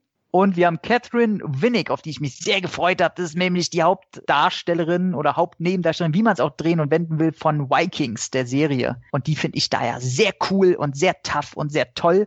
Und äh, ja, also die ersten zehn Minuten habe ich gedacht, es wird der schlimmste Film der Welt. Der ist so auf Smoking Aces, Comic Relief, 90er Jahre, war damals schon nicht cool Ebene und überspitzt das Ganze. Die Killer, die da ankommen, da hast du so eine eine blöde Blondine, die die ganze Zeit dumm labert. Du hast die möchte gern coole Asiatin, die einfach viel zu cool sein will. Also so wirklich, als wenn so Teenies im Körper von erwachsenen Menschen stecken. Und da ich einen schönen, auch ein schönes Wortlaut gehört. Diese Killer sind so wie ein 13-jähriger Junge, der raucht. Er denkt, er wäre der coolste und alle anderen, die ihn sehen, halten ihn für einen Behinderten, das soll jetzt auch nicht rassistisch oder zu böse klingen, aber ihr wisst, was ich meine. Aber zum Glück, nach ein paar Minuten oder nach einer halben Stunde hat er sich so ein bisschen eingekriegt und der wird tatsächlich cool. Also, dass man sich den echt angucken kann. Vanessa Hutchins, die will man auch die ganze Zeit knuddeln, die ist so angreifbar und so herzallerliebst, dass du denkst, oh Mann, so die traut sich dann auch immer gar nichts zu sagen und die lernen dann Mats Mikkelsen, der auch nur seine Ruhe haben will, die lernen sich beide kennen und das ist alles so wirklich toll und man freut sich dann, dass der Film langsam aus Putte kommt und wenn Mats Mikkelsen denn, ich sag mal, nach 20, 30 Minuten seinen ersten Auftrag annimmt und dann die Action kommt, der Film wird von Minute zu Minute besser. Und dich kotzen eigentlich nur noch diese anderen Auftragskiller an. Egal, ob es der Gangsterboss ist oder die anderen Auftragskiller, die sind alle total scheiße, passen da eigentlich nicht rein und sind blöd. Und sofern wieder Mats Mikkelsen da ist und Action macht, das ist schon geil und vor allen Dingen wirklich am Rande des eklig brutalen. Also was der da an Kopfschüsse und wo da Messer reingehen, Messer ins Auge, Messer in die Ohren, der reißt da Sachen ab und der ballert sich da um. Also der ist auch härter als ein John Wick. Und da habe ich schon gedacht, meine Fresse, hätten sie das mal so komplett durchgezogen und hat eine sehr, sehr witzige Szene, wo Mats Mikkelsen einer Kindergartentruppe von seinem Arbeitsalltag erzählt und er hält sich kein bisschen zurück. Das ist einfach so der Wahnsinn. Und da muss ich sehr lachen. Da dreht sich, da will ich gar nicht erzählen, was, was er da alles erzählt. Das ist wunderbar. Das Ende ist cool. Es gibt so ein paar Einzelszenen, wo du sagst, okay, das habe ich so an Action auch noch nicht gesehen. So was er für Waffen nutzt und so ist alles ganz cool. Und das kann man sich tatsächlich zum Ende, kann man sagen, ja, war zum Ende doch ganz cool. Kann man gucken. Okay, werde ich auf jeden Fall schauen, habe ich ja noch auf dem Radar. Ist auch eine Co-Produktion mit Konstantin Films. Also du siehst es auch am Look, dass der nicht so Netflixig daherkommt. Ah, okay. Ah, dann kommt der noch auf Video raus wahrscheinlich auch. Weiß ich ja nicht. Also es hat er jetzt zum Beispiel hier bei The Invitation, das ist ja auch so ein Netflix-Film gewesen. Also die brauchen schon immer ihre ein, zwei Jahre Minimum, bis sie die endlich mal raushauen. Mhm. Jetzt kommt ja auch erst, ich glaube nächste Woche oder in zwei Wochen, oder vielleicht sogar erst Ende Februar oder so, kommt ja auch erst dieser, ah, wie heißt der denn, dieser Scheißfilm? Oh, jetzt hoffentlich äh, sagst du nichts Falsches. Bei Annihilation fand ich ja gut. Der kommt jetzt dann raus und Cloverfield Paradox. Cloverfield, den, den meine ich. Ja, die zwei Paramount-Produktionen, die kommen jetzt beide in den nächsten vier Wochen raus. Da hast du recht, Heimkino. Ja. Okay. Kevin, wie, wie ist denn bei dir und deine, dein Bezug zu Polar? Hört sich auf jeden Fall interessant an. Ich, ich mag ja auch harte Action, solange es nicht total übertrieben ist mit, dem, mit der Schlitzerei. Und Mats Mikkelsen mag ich ja auch sehr. Also ich bin sehr gespannt drauf. Ich habe momentan leider keinen Netflix. Aber äh, wenn ich wieder Netflix habe, würde ich mir die Serie auf jeden Fall angucken. Ja, cool. Genau, mein letzter ist dann, wo wir bei John Wick waren, sein neuester Direct-to-DVD oder, oder mittlerweile müsste man eigentlich schon Direct-to-Blu-ray sagen. Siberia kam raus. John Wick als Ey, ganz ehrlich, was ist der da eigentlich? Ich habe den kurz vor dem Podcast, fünf Minuten bevor der anfing, habe ich den zu Ende geguckt und er ist anscheinend sowieso schon ein reicher Mensch, da wird nie drauf eingegangen, aber wenn man seine Wohnung sieht, denke ich mir, okay, warum macht der eigentlich noch irgendwelche krummen Geschäfte? Er scheint schon mächtig Kohle zu haben. Er ist sowas wie ein Diamantenhändler, Verticker, hat ein bisschen äh, eine dreckige Weste, reist nach Russland, wo er für einen Deal hin will, wo er zwölf Diamanten irgendwie an, an so einen russischen Gangsterboss vertickern will. Und sein Partner, der ihm dabei helfen soll, der baut irgendwie Kacke. Und dann muss er irgendeinen so kleinen Ort reisen, da lernt er dann so eine Russin kennen und lieben und dann hat, guckst du erstmal 30 Minuten irgendwie so einer komischen Liebelei zu. Und ich glaube, ich habe noch nie Keanu Reeves in einem Film so oft ficken sehen. Da sind irgendwie fünf oder sechs äh, Fick-Szenen drinne. Wo ich gedacht, okay, jetzt weiß ich, warum er da unterschrieben hat. ja, hat das Drehbuch selber geschrieben wahrscheinlich. wahrscheinlich, er macht so wie Steven Seagal. Und das ist alles komisch. Allerdings muss ich sagen, wenigstens sind es mal realistische Fix-Szenen, nicht sowas, äh, naja, kennt ihr ja die Hollywood-Sex-Szenen, die sind immer ganz schlimm, meistens. Und ja, dann geht's irgendwie wieder zurück und dann schaltet sich auch der FSB ein und dann gibt's noch einen anderen, der, der die Diamanten haben will. Und das Problem, was der Film hat, der zeigt dir dauernd irgendwelche Charaktere und Gruppierungen, die an dem Deal irgendwie involviert sein wollen. Und du fragst dich die ganze Zeit, okay, warum ist er jetzt nochmal da? Und jetzt ist er da und fürchtet so ein bisschen um sein Leben. Aber woher wissen jetzt die Leute, dass er da ist und will er jetzt das machen oder warum? Also das Drehbuch ist einfach nicht intelligent und er, der denkt nicht dran, die ganzen unter einem Hut zu bringen. Und du fragst dich auch äh, die Chemie zwischen ihm und äh, der Dame, die er da toll findet und die sie ihn toll findet, die ist irgendwie auch nicht gegeben. Und du fragst dich, und er ist auch eigentlich verheiratet und sagt die ganze Zeit, wie toll seine Frau ist. Und zwei Minuten später fickt er halt wieder seine, seine äh, russische Dame da. Und das ist alles ganz komisch. Und Action dachte ich zuerst kommt, weil er, er gerät in so eine ganz kurze Prügelei und da sieht man, dass er sich wehren kann. Da macht er dann den ersten, den haut er gleich so pack, pack, pack, den haut er weg und kriegt dann leider ein Ding von hinten und unterliegt dann. Also die Szene zeigt mir, okay, er kann kämpfen. Und dann dachte ich mir, okay, lasst ihn mal was planen, dann kriegt ihr wieder richtig aufs Maul. Aber darauf könnt ihr ewig warten. Es gibt ganz zum Schluss gibt's eine, eine Schießerei von einer, von einer Minute, wo er ein bisschen mit einem Snipergewehr in einem Wald rumballert. Das war's dann aber auch. Also Action ist da nicht gegeben. Das ist so ein Drama-Krimi mit einer Schubse an Action. Das ist, sieht alles ganz gut aus. Also sieht wie ein, wie ein, eigentlich wie ein Kinofilm schon aus, kann man dem nicht absprechen, aber bietet halt komplett keine Schauwert. Das ist einfach langweilig. Keanu Reeves wirkt nicht gelangweilt so, der macht sein Ding, aber gut, der kann auch sein Ding alle fünf Minuten irgendwo rinstecken, da wäre ich auch auf Zack. Und ansonsten zum Ende hin denkst du dir nur wirklich die letzte Minute und wenn die Credits kommen, ich habe laut gelacht. Ich habe laut gelacht, was für ein dummer Quatsch. Also nicht mal von dem, was da passiert, sondern von der Inszenierung. Da denkst du wirklich, okay, hier hat keiner mehr Bock gehabt. Das ist kein kompletter Schutz ins Knie, aber das ist schon komplettes Mittelmaß. Also da gibt's auch nichts, was das Ding nach oben haut. Eine Szene, und die muss ich spoilen, das glaubt man nämlich nicht. Er ist beim russischen Gangster. Und seine Freundin, die hat er da zu Hause gelassen, sagt er, nee, ich gehe dahin, ich muss mit dem was klären und das wird nicht positiv verlaufen. Und sie denkt natürlich,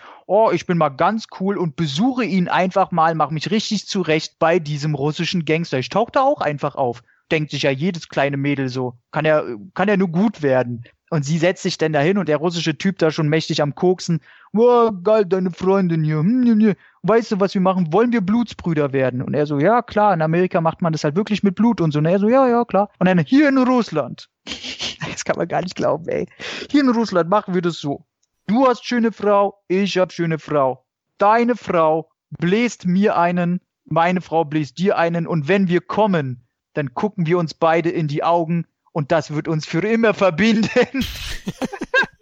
Oh ohne Scheiß, ohne Scheiß, ich saß da, ey Leute, das ist doch nicht euer Ernst. Wenn die Szene nicht so, die endet dann leider sehr eklig, dass der das dann halt sehr ernst nimmt. Weil Keanu Reeves dann natürlich sagt, äh, ja, ja, nee, so in Amerika läuft es nicht. Und er wird dann auf, der Russe wird dann auf einmal natürlich ganz eklig, weil er natürlich, er will von seiner hübschen Frau ein gelutscht bekommen. Und er sagt, wir sind hier aber in Russland. Und dann sagt er auch zu seiner so, hier, du sag deinem Mann, dass du mir einen lutschen sollst. Und er, es wird schon eine recht eklige Situation, aber dann passiert da halt was und ich habe mir wirklich gedacht, ich habe sowas von null Mitleid gehabt. Ich habe mir einfach nur gedacht, ja ey, Puppe, was glaubst du, was passiert, wenn du auftauchst bei einem Gangsterboss, der in ganz Russland gefürchtet ist? Meinst du, kommst da hin und denkst dir, oh, das ist ja cool, dass ich hier mal war. So, du blöde ganz ehrlich, ne.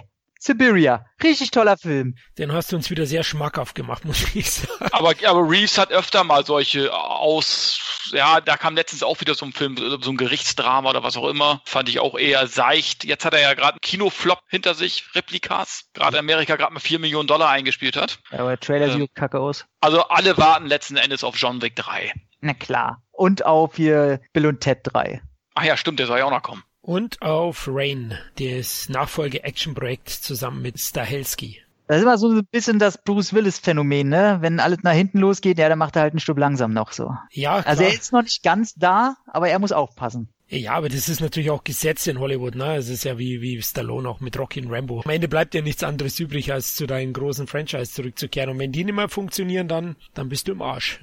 So, Stück, Stück langsam fünf, war doch gut. Jay, oh. Jay Courtney als sein Sohn, immer her damit. Oh Gott, ich glaube, ich krieg Durchfall. Nein, ich habe auch noch was. Ich war auch auf Netflix aktiv, liebe Hörer. Ich habe aber eine Comedy-Serie angeschaut. Bei mir war nicht so viel Action auf dem Kanal, nämlich The Komansky Method. Mehrfach ausgezeichnete Comedy Comedy mit Michael Douglas und Alan Arkin in der Hauptrolle von Chuck Lorre, dem Macher von Big Bang Theory. Ja, und ich muss sagen, die Awards sind alle völlig zurecht. Also ich war großartig unterhalten. Eine schöne Comedy übers Altwerden, über Hollywood, über Freundschaft und allgemein übers Acting. Douglas und Arkin spielen zwei Charaktere, die Freunde sind, eben schon im betuchten Alter. Ja, die echten Darsteller sind ja auch schon. Douglas ist, glaube ich, 75, Arkin ist 85. Fuck, man. Was? Ja, Alter. 85.